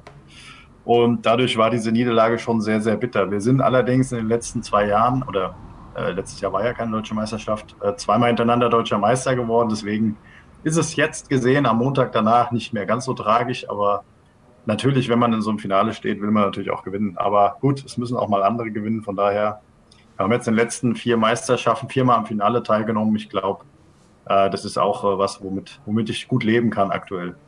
Relativ solide, oder? Was sagst du, Mike? Ja, würde ich auch mal so sagen. Ja. Herzlichen Dank, Marc, dass du mit dabei gewesen bist. Hat mich sehr gefreut, dass wir auch nochmal über Beachhandball plaudern konnten, hier bei Kreisab. Und während der Kollege Felix in der Regie ihn jetzt eiskalt rauswirft, gucke ich nochmal auf den Ablaufplan, denn ein bisschen was haben wir noch. Wir sprechen unter anderem natürlich jetzt noch über unsere HBL All-Stars. Da haben wir ja noch einen zweiten Teil und das ist jetzt unser nächstes Thema. Ich lege hier nochmal unsere Ohr Ohrstöpsel weg, damit wir dann auch die zugeschalteten Gäste hören konnten. Dafür war das nämlich gedacht. Und sobald mir Felix den Daumen hoch zeigt, dass er die zweite Datei drin hat, ah, da sehe ich sie schon auf unserem Monitor. Bester Trainer. Mein bester Trainer ist auch der, und ich hatte mich vorher schon festgelegt, übrigens bevor das bekannt wurde, Florian Kermann vom TBV Lemgo Lippe und deiner ist Bennett Wiegert vom SC Magdeburg ja, jetzt kann man natürlich sagen, bei Kermann war es offensichtlich, der hat mit Lemgo den äh, DHB-Pokal gewonnen. Sie hatten aber auch einige Verletzte in dieser Saison. Beispielsweise Tim Sauton ist gar nicht mit dabei gewesen. Ja, also ähm, das ist ein absoluter Schlüsselspieler bei dieser Mannschaft und trotzdem sind sie in der Lage gewesen, seinen Verlust auch dann zu verkraften und auch spielerisch in dieser Saison, finde ich, auch nochmal einen Schritt nach vorne zu machen. Er hat einige junge Spieler auch wieder eingebaut und wie gesagt, diese taktische, auch teilweise Meisterleistung da beim DHB-Pokal-Final vor. Also Florian Kermann für mich der Trainer der Saison. Warum bei dir Bennett Wiegert?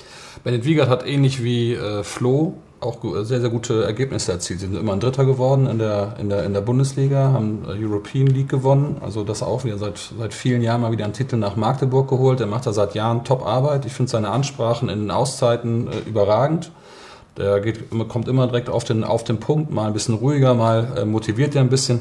Aber ich will auch Flo's Arbeit gar nicht, gar nicht schlecht reden. Also der macht seit, seitdem er Trainer ist, man muss das ja auch mal ein bisschen zurückverfolgen, hat den Job damals von Nils äh, Pfannschmidt übernommen, der während der Saison entlassen wurde als, ich, Tabellenvorletzter. Er hat den Klassenerhalt geschafft und seitdem hat sich Lemgo immer wieder nach vorne entwickelt. Also dieses Gespann, Zereike, Kermann, die machen da einen super Job in Lemgo. Nicht nur, weil ich mit Jörg Zeige gut befreundet bin. Ja, ich wollte gerade äh, schon sagen, das hat auch einen Grund, warum du das jetzt sagst. Nein, ich glaube da natürlich, wir sprechen viel darüber, auch wenn wir dann telefonieren und äh, das muss man einfach sagen. Lemgo hat in den letzten Jahren die, so in meinen Augen mit die beste Entwicklung der Mannschaften hinter den ersten beiden äh, genommen. Okay, gut. Dann schauen wir mal weiter auf die nächste Position. Das ist der beste Abwehrspieler und ich ahne schon, für wen sich Mike Thiele entschieden hat. Also ich weiß es natürlich auch, aber bei mir ist es dieser Herr hier, Max Dari vom Bergischen HC. Da passt natürlich dann auch eine Meldung zu, über die wir gleich noch sprechen, aber ich finde, das hat man auch bei der Weltmeisterschaft gesehen, was der da für Schweden auf die Platte gezaubert hat. Und wenn er beim Bergischen HC nicht spielt, ist das eine komplett andere Mannschaft. Und das als derjenige, der die Abwehr zusammenhält und natürlich dann auch noch relativ viel äh, Tore auch erzielt ähm, übers Tempospiel, kommt auch noch dazu. Das ist bei ihm als Kreisläufer natürlich dann nochmal was ganz Besonderes und vor allem als jemand, der im Mittelblock deckt. Also normalerweise sagt man, okay, wenn über die Außen dann viel Tempo geht und äh, bei Max Dari ist das aber auch aus dem Abwehrzentrum heraus der Fall und du hast dich für den entschieden, den du eben nicht nehmen wolltest als bester Kreisläufer, Hendrik Pekler. Also über seine Abwehrfähigkeiten müssen wir eigentlich auch gar nicht diskutieren. Ja, Max Dari und Hendrik Pekler sind eine, ein, ein Niveau. Also Max Dari tatsächlich für mich auch der Spieler, der eigentlich am wenigsten Wertschätzung bekommt, weil er so unauffällig ist. Aber der ist immer top motiviert, äh, ist nun mal auch mit Schweden nicht ganz unerfolgreich gewesen bei der Weltmeisterschaft, hatte natürlich auch einen unfassbaren Anteil daran gehabt, dass sie eben diesen Vizemeistertitel gewonnen haben. Aber Pekela, du hast das ja eben auch schon mal gesagt, äh, als einer der besten Abwehrspieler auch, auch, auch der Welt und vor allem einer der komplettesten Spieler. Ja, der kann auch natürlich, und das ist der große Unterschied, ah, da muss ich reingucken, Entschuldigung. Also, der kann natürlich auch in jedem System spielen, das ist bei ihm auch noch der Vorteil. Er kann theoretisch wahrscheinlich auch noch auf der Halbposition decken, obwohl er ja jetzt seit Jahren auch im Zentrum unterwegs ist. Nächstes Thema ist die größte Entwicklung, das finde ich auch sehr, sehr spannend und das ist bei mir folgender Spieler. Vigo Christiansson vom TVB Stuttgart, der insbesondere zu Beginn der Saison wirklich sehr, sehr gute Leistungen gebracht hat. Hinten raus ein bisschen abgefallen, aber wie die gesamte Stuttgarter Mannschaft. Aber er hat ja dann in Leipzig und Wetzlar nicht im Ansatz andeuten können, was er in der Lage ist zu zeigen. Und das hat er, glaube ich, in dieser Saison in Stuttgart auf jeden Fall getan. Und bei dir ist es Jonathan Karlsbogart, der nicht nur den Pokal gewonnen hat, sondern war ja auch Teil dieser schwedischen Mannschaft, die Vize-Weltmeister geworden ist in Ägypten im Januar. Und da muss ich auch sagen, also da tun sich die beiden Spieler, glaube ich, auch nichts in ihrer Entwicklung. Überhaupt nicht. Und Karlsbogart muss man davon auch nicht unterschätzen. Der räumt auch in der Mitte hinten im Zentrum oder bei Lemgo deckt ja meistens halb. Ähm, aber in Schweden, in der Nationalmannschaft mit äh, Dari im Mittelblock, die räumen da alles ab. Und der hat auch eine super Übersicht vorne, der ja, sieht, den, sieht den freien Mann. Und der hat wirklich dieses Jahr gezeigt, warum er, warum er da zu Recht auch Rückraum links in Lemgo ist. Und diese tolle Entwicklung von der Mannschaft ist auch mit ihm natürlich extrem verbunden. Nächstes Thema ist das der beste Neuling. Und da hatten wir ja vor ein paar Minuten, hätte ich jetzt beinahe gesagt, schon vor einiger Zeit erwähnt, dass wir dort äh, nicht Oma Ingi Magnusson gew gewählt haben, weil das ein bisschen langweilig gewesen wäre. Mein Neuling, mein bester Neuling ist Noah Bayer von Tusem Essen links außen, der eine sehr gute Quote hat, auch vergleichbar mit den ganzen Topspielern in der Bundesliga, der bei sieben Metern sehr, sehr sicher war und der ja zuvor auch noch nie auf einem hohen Niveau gespielt hat. Klar, zweite Liga ist auch ein sehr, sehr hohes Niveau, gar keine Frage, aber ich finde, er hat auch äh, sofort reingefunden in der Bundesliga und muss sich auch vor vielen, vielen guten Spielern nicht verstecken. Bisschen schade, dass er jetzt wieder in die zweite Liga runter muss. Ja, der hat ähm, auf jeden Fall gezeigt, dass er Bundesligaspieler ist und in meinen Augen auch mit Sicherheit äh, so ein Dunstkreis der Nationalmannschaft sein könnte. Der hat, du hast es schon erwähnt, Quoten über, über 70 Prozent, hat eine wahnsinnige, wahnsinnige Schnelligkeit, ist gut im äh, Gegenstoß, antizipiert gut. Top-Spieler. Schade für ihn tatsächlich, dass Essen es nicht geschafft hat, aber ja gut, relativ zeitig war ja klar, dass sie es dass nicht schaffen. Aber, Entschuldige, wenn ich dich an der Stelle unterbreche, so ein Spieler, der eigentlich die Perspektive hat, auch bei einem deutlich besseren Club zu spielen. Das mache ich mit sämtlichem Respekt für Tusem Essen, aber trotzdem, der muss doch eigentlich jetzt den Verein wechseln. Ich kenne Jamal ganz gut, deswegen würde ich sagen, ja, auf gar Jamal keinen Haji, Fall. der Trainer von Tusem Essen, aber normalerweise Nein, ja. müsste er das eigentlich tun für seine persönliche Entwicklung. Absolut. Also für ihn wäre es am besten, ähm, tatsächlich bei einem Erstligisten unterzukommen. Für Essen wäre das natürlich ein extrem herber Verlust, gerade jetzt kurz vor, vor der Saison dann nochmal nachzubessern. Aber das steht ich, auch, glaube ich, gar nicht zur Debatte. Der hat einen laufenden Vertrag auch für die zweite Liga. Aber für ihn wäre es tatsächlich am besten, jetzt bei einem Erstligisten unterzukommen, um da anzuknüpfen, wo er jetzt aufgehört hat. Und du hast es gesagt, Top-Leistung gezeigt auf der, auf der Linksaußenposition. Spitzenspieler. Echt gut. Weiter geht's mit dem Neuling des Jahres von Mike Thiele und das ist Hendrik Wagner von den Eulen Ludwigshafen, der wirklich also phänomenal eingeschlagen hat. Der hat, wenn ich das jetzt richtig im Kopf habe, vorher ja nur in der dritten Liga gespielt. Bei SG Leutershausen, genau. Ja, also das ist der absolute Wahnsinn. Ich, ich kann mir gar nicht erklären, warum das so gut funktioniert hat. Und er hat auf der halbrechten Position gespielt als Rechtshänder, hat das phänomenal gut gemacht, hat weit über 150 Feldtore geworfen in dieser Saison. Also das ist wirklich auch ja, wirklich richtig guter Spieler. Und da gibt es ja schon die Gerüchte, dass er dann mit Ben Matschke auch zur HSG Wetzlar gehen wird. Ich weiß nun gar nicht. Setzt man den dann in Zukunft auf halb links ein? Oder ist er als Rechtshänder auf halb rechts tatsächlich besser aufgehoben, weil er es so gut macht? Ist für jede Mannschaft äh, ein Gewinn, weil er beide spielen kann. Man sieht es an Mensa Larsen von Flensburg, der auch beide Positionen äh, spielen kann und das auch wirklich auf sehr hohem Niveau. Bei Hendrik Wagner, du hast es schon gesagt, vorher nur bei der SG Leutershausen, die ja eine Kooperation haben, eben mit, äh, mit den Eulen. Ähm, und deswegen hat er da schon so ein bisschen mittrainieren können und wurde jetzt ins kalte Wasser geworfen. Hat das fantastisch gemacht. Ähm, wir hatten die, die, die Mannschaft ja schon ein paar Tage vorher festgelegt, deswegen Sonntag hatte, hat er den Kretsche des Jahres bekommen bei Sky. Ähm, zeigt natürlich auch, welche enorme Entwicklung er auch in, bei allen anderen Handballkennern, sage ich jetzt mal, äh, gemacht hat. Und in meinen Augen Topspieler, der tatsächlich beide, beide Positionen, Rückraum links wie Rückraum rechts, bekleiden kann und ein Gewinn für jede Mannschaft. Und ich würde es ihm auch gönnen, wenn er wieder auch da genau das Gleiche. Es wäre schlimm für den, für den Burschen, wenn er jetzt in die zweite Liga müsste nicht, weil die zweite Liga so schlecht ist, aber für seine Entwicklung wäre es am besten, jetzt wieder bei einem Bundesligisten ähm, mitzumachen. Und da würde sich Wetzlar quasi natürlich auch mit dem Trainer, der ihn entdeckt hat oder jetzt so weiterentwickelt hat, absolut anbieten. Ich bin auch gespannt, ob er dann in den nächsten Jahren vielleicht auch mal ähm, im Mittelblock decken kann. Aber perspektivisch gesehen ist er sehr groß gewachsen, über zwei Meter groß und eigentlich hat er da alle körperlichen Voraussetzungen für. Wir machen weiter, denn wir haben ja noch ein bisschen was an Grafiken auch, was zum Beispiel den stillen Topstar angeht. Das finde ich ist eine ganz, ganz spannende äh, Kategorie. Und mein stiller Topstar ist Anton Linskog von der HSG Wetzlar. Und da passt deiner natürlich sehr, sehr gut zu, denn die Skandinavier sind einfach sehr, sehr ruhig. Das ist Max David vom Bergischen AC. Das sind zwei Spieler, die sich sehr ähneln. Aber ähm, ich finde auch Linskog kommt ein bisschen unter Wert daher. Also, wie gesagt, äh, Leute, die sich mit Handball auskennen, wissen, dass das ein sehr, sehr guter Spieler ist. Ich glaube, in Flensburg wird der nochmal äh, noch einen Schritt machen, aber er ist auch offensiv sehr stark, wahrscheinlich nochmal deutlich stärker als Max Dari. Wesentlich robuster. Ja, ja, natürlich auch. Eine andere körperliche Voraussetzung, aber das ist deswegen mein Spieler gewesen, der, der stille Topstar in Wetzlar, glaube ich, aktuell der MVP sozusagen. Und über Dari haben wir ja eben schon gesprochen, deswegen springen wir jetzt weiter zu unserem MVP. Und ähm, ja, da wird es dann wieder ein klein wenig skandinavisch, zumindest bei mir.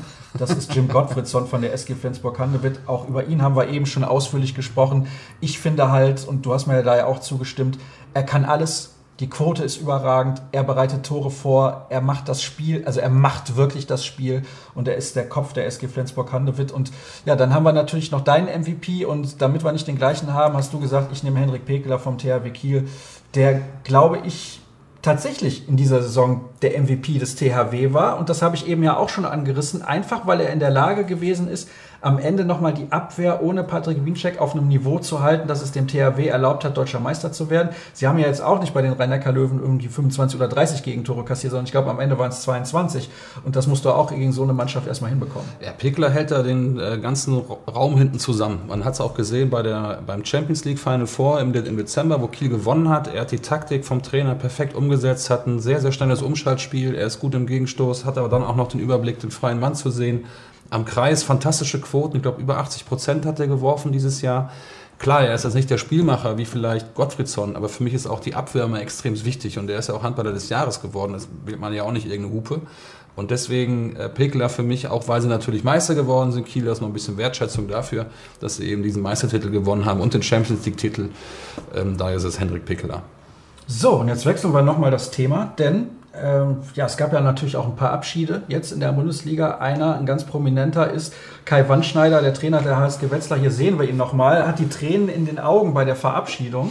Toll ausgewählt, dieses Foto, muss ich an dieser Stelle mal sagen. Aber er ist natürlich auch ein super Typ und ich empfehle dann nochmal, ich glaube, es war Episode 251 oder 52 aus der Vorsaison, die letzte, die vor der Sommerpause dann lief, ähm, wo er anderthalb Stunden mir zur Verfügung stand. Also er war deutlich länger bei mir, aber äh, nach anderthalb Stunden ähm, Ausstrahlung war dann auch Schluss, äh, weil er einfach so viele tolle Sachen zu erzählen hat. Der hat diesen Verein unfassbar geprägt. Ja, nicht nur das, der prägt jeden Spieler. Ich kenne ihn noch, da war er Trainer von, von Jan Wahn in der dritten Liga und hat einige meiner damaligen Mitspieler auch äh, gecoacht und die schwärmen heute noch von ihm. Mit was für einer Ruhe und mit, mit was für einer Motivation der auch in die, in, die, in die Gespräche geht und das Beste aus jedem rausholt. Er ist in jedem Training top vorbereitet und was der an Wetzlar auf die Beine gestellt hat, der hat ja immer schon zwei Jahre im Voraus geplant. Der hat ja schon Spieler akquiriert für die übernächste Saison, damit er da die bestmögliche Mannschaft stellen kann. Und Steffen fehlt und hatte keiner mehr auf der Uhr. Plötzlich ist der in Wetzlar, butsch, ist er wieder Nationalspieler. Das kommt auch nicht nur ungefähr. Ja, und da an der Stelle sei mal erwähnt, was war mit Steffen Fehlt vor Wetzlar und was war genau. mit Steffen Fehlt nach Wetzlar. Ganz das genau. ist ein tolles Beispiel dafür, also der, was Kai Wandschneider da geleistet Steffen hat. Steffen ist auch kein leichter Spieler, also kein leichter Spielertyp. Ich habe ihn hier in Gummersbach auch kennengelernt damals. Da war ein kleiner Hallodri. Ähm, aber ähm, Kai, fantastischer Trainer. Und was der in Wetzlar tatsächlich, äh, oder er ist quasi der, derjenige, der das, das, Fundament geschaffen hat, dass Wetzlar jetzt da steht, wo sie, wo sie stehen. Ich habe die Entscheidung tatsächlich letztes Jahr nicht nachvollziehen können, dass man sagt, man setzt auf einen neuen Trainer. Aber das ist vielleicht irgendwann mal der Lauf der Dinge. Dass man ja, irgendwann muss das ja mal kommen. Absolut, absolut richtig. Aber Kai, der wird noch, noch mal irgendwo auftauchen und dann wird er wieder durchstarten. Davon gehe ich fest aus. Dann schauen wir auf das nächste Bild, was wir vorbereitet haben. Und wenn ich es dann auch selber sehe, dann weiß ich auch, worum es geht. Genau, Max Dari ist nochmal das Thema, weil er wechselt zu den Füchsen aus Berlin im Sommer 2022. Ich glaube, ein super Deal für die Füchse. Ich glaube aber auch nicht, dass sie jetzt das Geld haben, ihn schon vorzeitig aus dem Vertrag rauszukaufen. Ich weiß auch, dass der Bergische HC äh, das Geld in Anführungsstrichen nicht nötig hat. Also die werden jetzt noch ein Jahr mit Dari auf jeden Fall weitermachen, ist zumindest meine Prognose. Und du hast ja dann auch die Möglichkeit, vielleicht nochmal so ein Viran Moros, haben wir zuletzt auch drüber gesprochen, ein Jahr zu verpflichten anstelle der Füchse und dann zu sagen, okay, wir gehen mit Dari dann ab 2022 als Abwehrchef ins Rennen und das ist für die ein super Deal. Gleichzeitig der Bergische HC hat auch einen super Deal gemacht, finde ich. Mit Tim Notdorf von HBW Balingen-Waldstätten hatte ich überhaupt nicht mit gerechnet. Ich hatte gedacht, dass der schon zu einem Club geht, der vielleicht noch mal eine äh, Stufe über dem BHC steht. Hat mich überrascht, denn der klopft ja schon an, der Tür zur Nationalmannschaft. Ja, aber der BHC ist ja auch nicht irgendein Verein. Der hat ja in den letzten äh, Spielzeiten auch gezeigt, was, was äh, in ihm steckt. Und ich finde, Max Dari, äh, für ihn ist der Wechsel zu Füchsen Berlin ja nochmal der nächste Schritt. Also die Füchse werden auch in naher Zukunft mit Sicherheit immer um die ersten vier Plätze spielen, haben sie dies Jahr ja auch schon gemacht. Und das wird auch weiterhin so, so bleiben. Stefan Kretschmann, der da jetzt als Sportdirektor tätig ist, macht das scheinbar schon ganz gut. Ganz ja, hört auf Kreis ab und ich habe hier oft Max Dari promoted. Das muss ich an dieser Stelle ja, natürlich auch mal ist sagen. also nicht mehr so dieser, dieser Mann unter dem Radar, sondern nein, er nein, ist schon nein. echt überall, überall angekommen. Und äh, der spielt wirklich so unauffällig, aber gefährlich. Das ist, das ist Wahnsinn. Ich find, bin ein großer Fan von Max Dari, weil er eben auch nicht mit so übermäßigen Emotionen agiert, sondern er bringt seine Leistung, ruft die jedes Mal Spiel für Spiel ab und fertig. Man muss nicht immer jubelnd durch die Halle rennen, als ob man gerade Wimbledon gewonnen hat. Das sieht man an ihm und bringt trotzdem gute Leistung. Dann haben wir noch ein Foto zum Thema Taktik. Und da kommt dann auch die Taktiktafel ins Spiel. Das ist Henrik Wagner von den Eulen aus Ludwigshafen. Im Spiel bei Tusem Essen, was sie dann noch gedreht haben, lagen sie zur Pause zurück und haben am Ende noch gewonnen. Und alle haben gedacht, okay, dann kann es doch noch was werden. Und ich weiß nicht, ob dir das gelingt, das irgendwie so falsch mal aufzuzeichnen. Wir brauchen ja die Situation. Aber größere. Ja, das Größere, das ist natürlich auch einfacher. Also, wir haben natürlich die Situation, über die ich sprechen wollte, die hatten wir bei GWD Minden gegen Eulen Ludwigshafen. Und das hat ja auch für die Eulen in dieser Saison herausragend gut und oft auch funktioniert. Ich glaube, das ist der Ball, genau. Und ja, das war so ein bisschen die Situation. Freiwurf in Überzahl, kurz vor Schluss, hatten wir auch gestern in Mannheim. Es wird nochmal schön hier die Kamera positioniert. Herausragend gut. Felix Lengner macht einen tollen Job. hier Ja, das muss man auch mal sagen. Dazu sagen. Und wir bedanken uns natürlich auch bei Leonie Leng, die neben ihm sitzt und auch ein bisschen hilft. Also doppelt besetzt unsere Regie heute. Also, das empfehle ich natürlich allen Hörern. Hier sieht es nur noch mal super mit der Kameraeinstellung. Ja, genau. Kannst du sogar liegen lassen. Ich glaube, das war sogar Ja, super. perfekt. Ja. So, also, es ist so, allen Hörern sei empfohlen, dann irgendwann gegen Ende der Sendung noch mal reinzuhören. Ist ja relativ lang geworden, muss ich an dieser Stelle auch mal sagen. Also, ist auch relativ warm hier, wo wir sitzen. Bin froh, wenn gleich mal die Tür aufgeht. Aber die Situation ist wie beschrieben. Wir haben fünf Abwehrspieler, ja mal Torhüter, klar. Wir haben sechs Feldspieler, den Ball hier. Und jetzt muss man mal zählen. Zwei, vier, sechs, genau, alles klar, damit wir das auch auf jeden Fall richtig haben. Jetzt frage ich dich erstmal, die Eulen Ludwigshafen hatten in Minden noch vier Sekunden zu spielen. Vier Sekunden reichen für einen Pass und Torabschluss auf jeden Fall aus. Sie haben den Torhüter wieder reingenommen. Vielleicht nehmen wir den Torhüter nochmal sozusagen mit dazu, also den, den siebten Feldspieler. Warum positioniere ich nicht einen hier komplett Ja. auf der Außenseite? Dann ziehe ich ja noch diesen Spieler komplett raus. Hier kannst du auch noch einen positionieren. Es reicht gegebenenfalls sogar für zwei Pässe oder du hast hier den Durchbruch und holst den sieben Meter. Ist das eine logische Erklärung, dass man das so machen kann oder sagst du völliger Mumpitz? Nein, ich habe zu Hause sagt? vorm, vorm Fernseher gesessen und genau diese Situation gesehen. Ich nehme den nochmal noch mal raus und äh, habe mich tatsächlich gewundert, warum spielt man das jetzt nicht breit aus. Also breit aus für diejenigen, die vielleicht nicht so ähm, engagiert sind im, im Handball, dass man die ganze Breite des Feldes nutzt. Man muss ja auch nicht drei in die, in die Mauer stellen, sondern zieht man die hier ein bisschen auseinander. Ja, und dann kann man immer noch, wenn man jetzt noch den siebten Feldspieler da dazu nehmen würde, dann hätte man hier immer noch drei, hätte aber hier die Möglichkeit gehabt, den Ball auch wirklich noch weiter zu transportieren. Fünf Sekunden sind wahnsinnig viel im Handball. Also es eine Sekunde dauert es nicht mehr, bis der Ball abgespielt ist, geht der Parallelpass direkt auf halb, kann er durchbrechen oder er spielt auf Außen weiter in dem Moment. Der muss sich entscheiden, gehe ich zu dem, zu dem äh, Halbspieler oder gehe ich nach außen. So schnell wird er nicht hier sein, das ist unmöglich. Da muss er, keine Ahnung, wie Zumal, zumal dieser Spieler, den, den du ja hier hingestellt hast, eigentlich, wenn du drei im Block hast, Müsste muss der ja schon da stehen. Genau. Und der kann eigentlich auch nicht viel machen, weil er muss ja hier bei dem Außen Genau, stehen. da hätte man die Möglichkeit gehabt, nach außen zu spielen, wenn er jetzt eingerückt wäre. Also eigentlich, das hat auch bei Matschke gesagt, das war ein Fehler, das kreidet er sich auch an.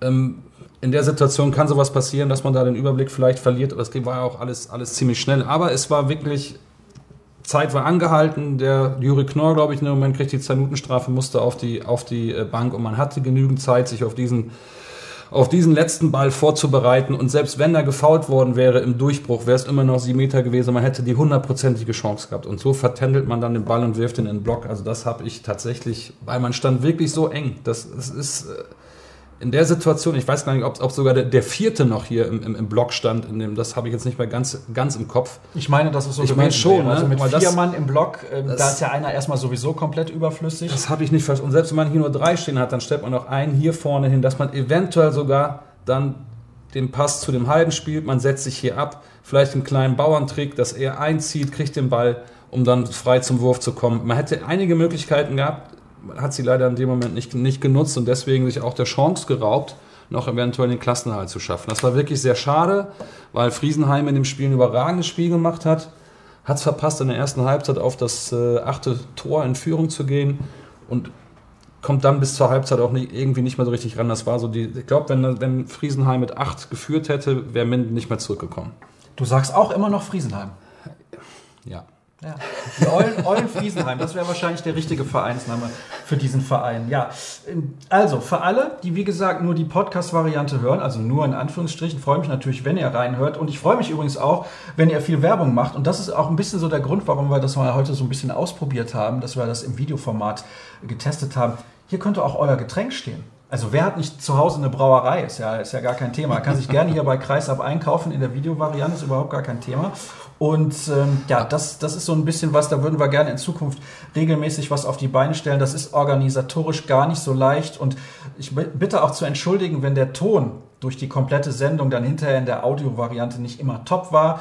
Wie gesagt, wir haben das hier alles ähm, nicht in Anführungsstrichen provisorisch auf die Beine gestellt, überhaupt gar nicht. Das ist alles super professionell, aber trotzdem, das ist nicht ganz so einfach. Ähm, das Budget von Kreisab ist ja auch ein bisschen begrenzt und deswegen freue ich mich, dass das überhaupt so geklappt hat. Wir haben noch eine Sache aufzulösen am Ende. Das ist nämlich unser Quiz und wie gesagt, sollte es mittlerweile jemanden gegeben haben, der tatsächlich kommentiert hat, ich wage es ja noch irgendwie zu bezweifeln, ähm, dann können wir jetzt nochmal die Auflösung einblenden. Das ist dann nämlich der beste Feldtorschütze in dieser Saison gewesen. 211 Feldtore von Julius Kühn.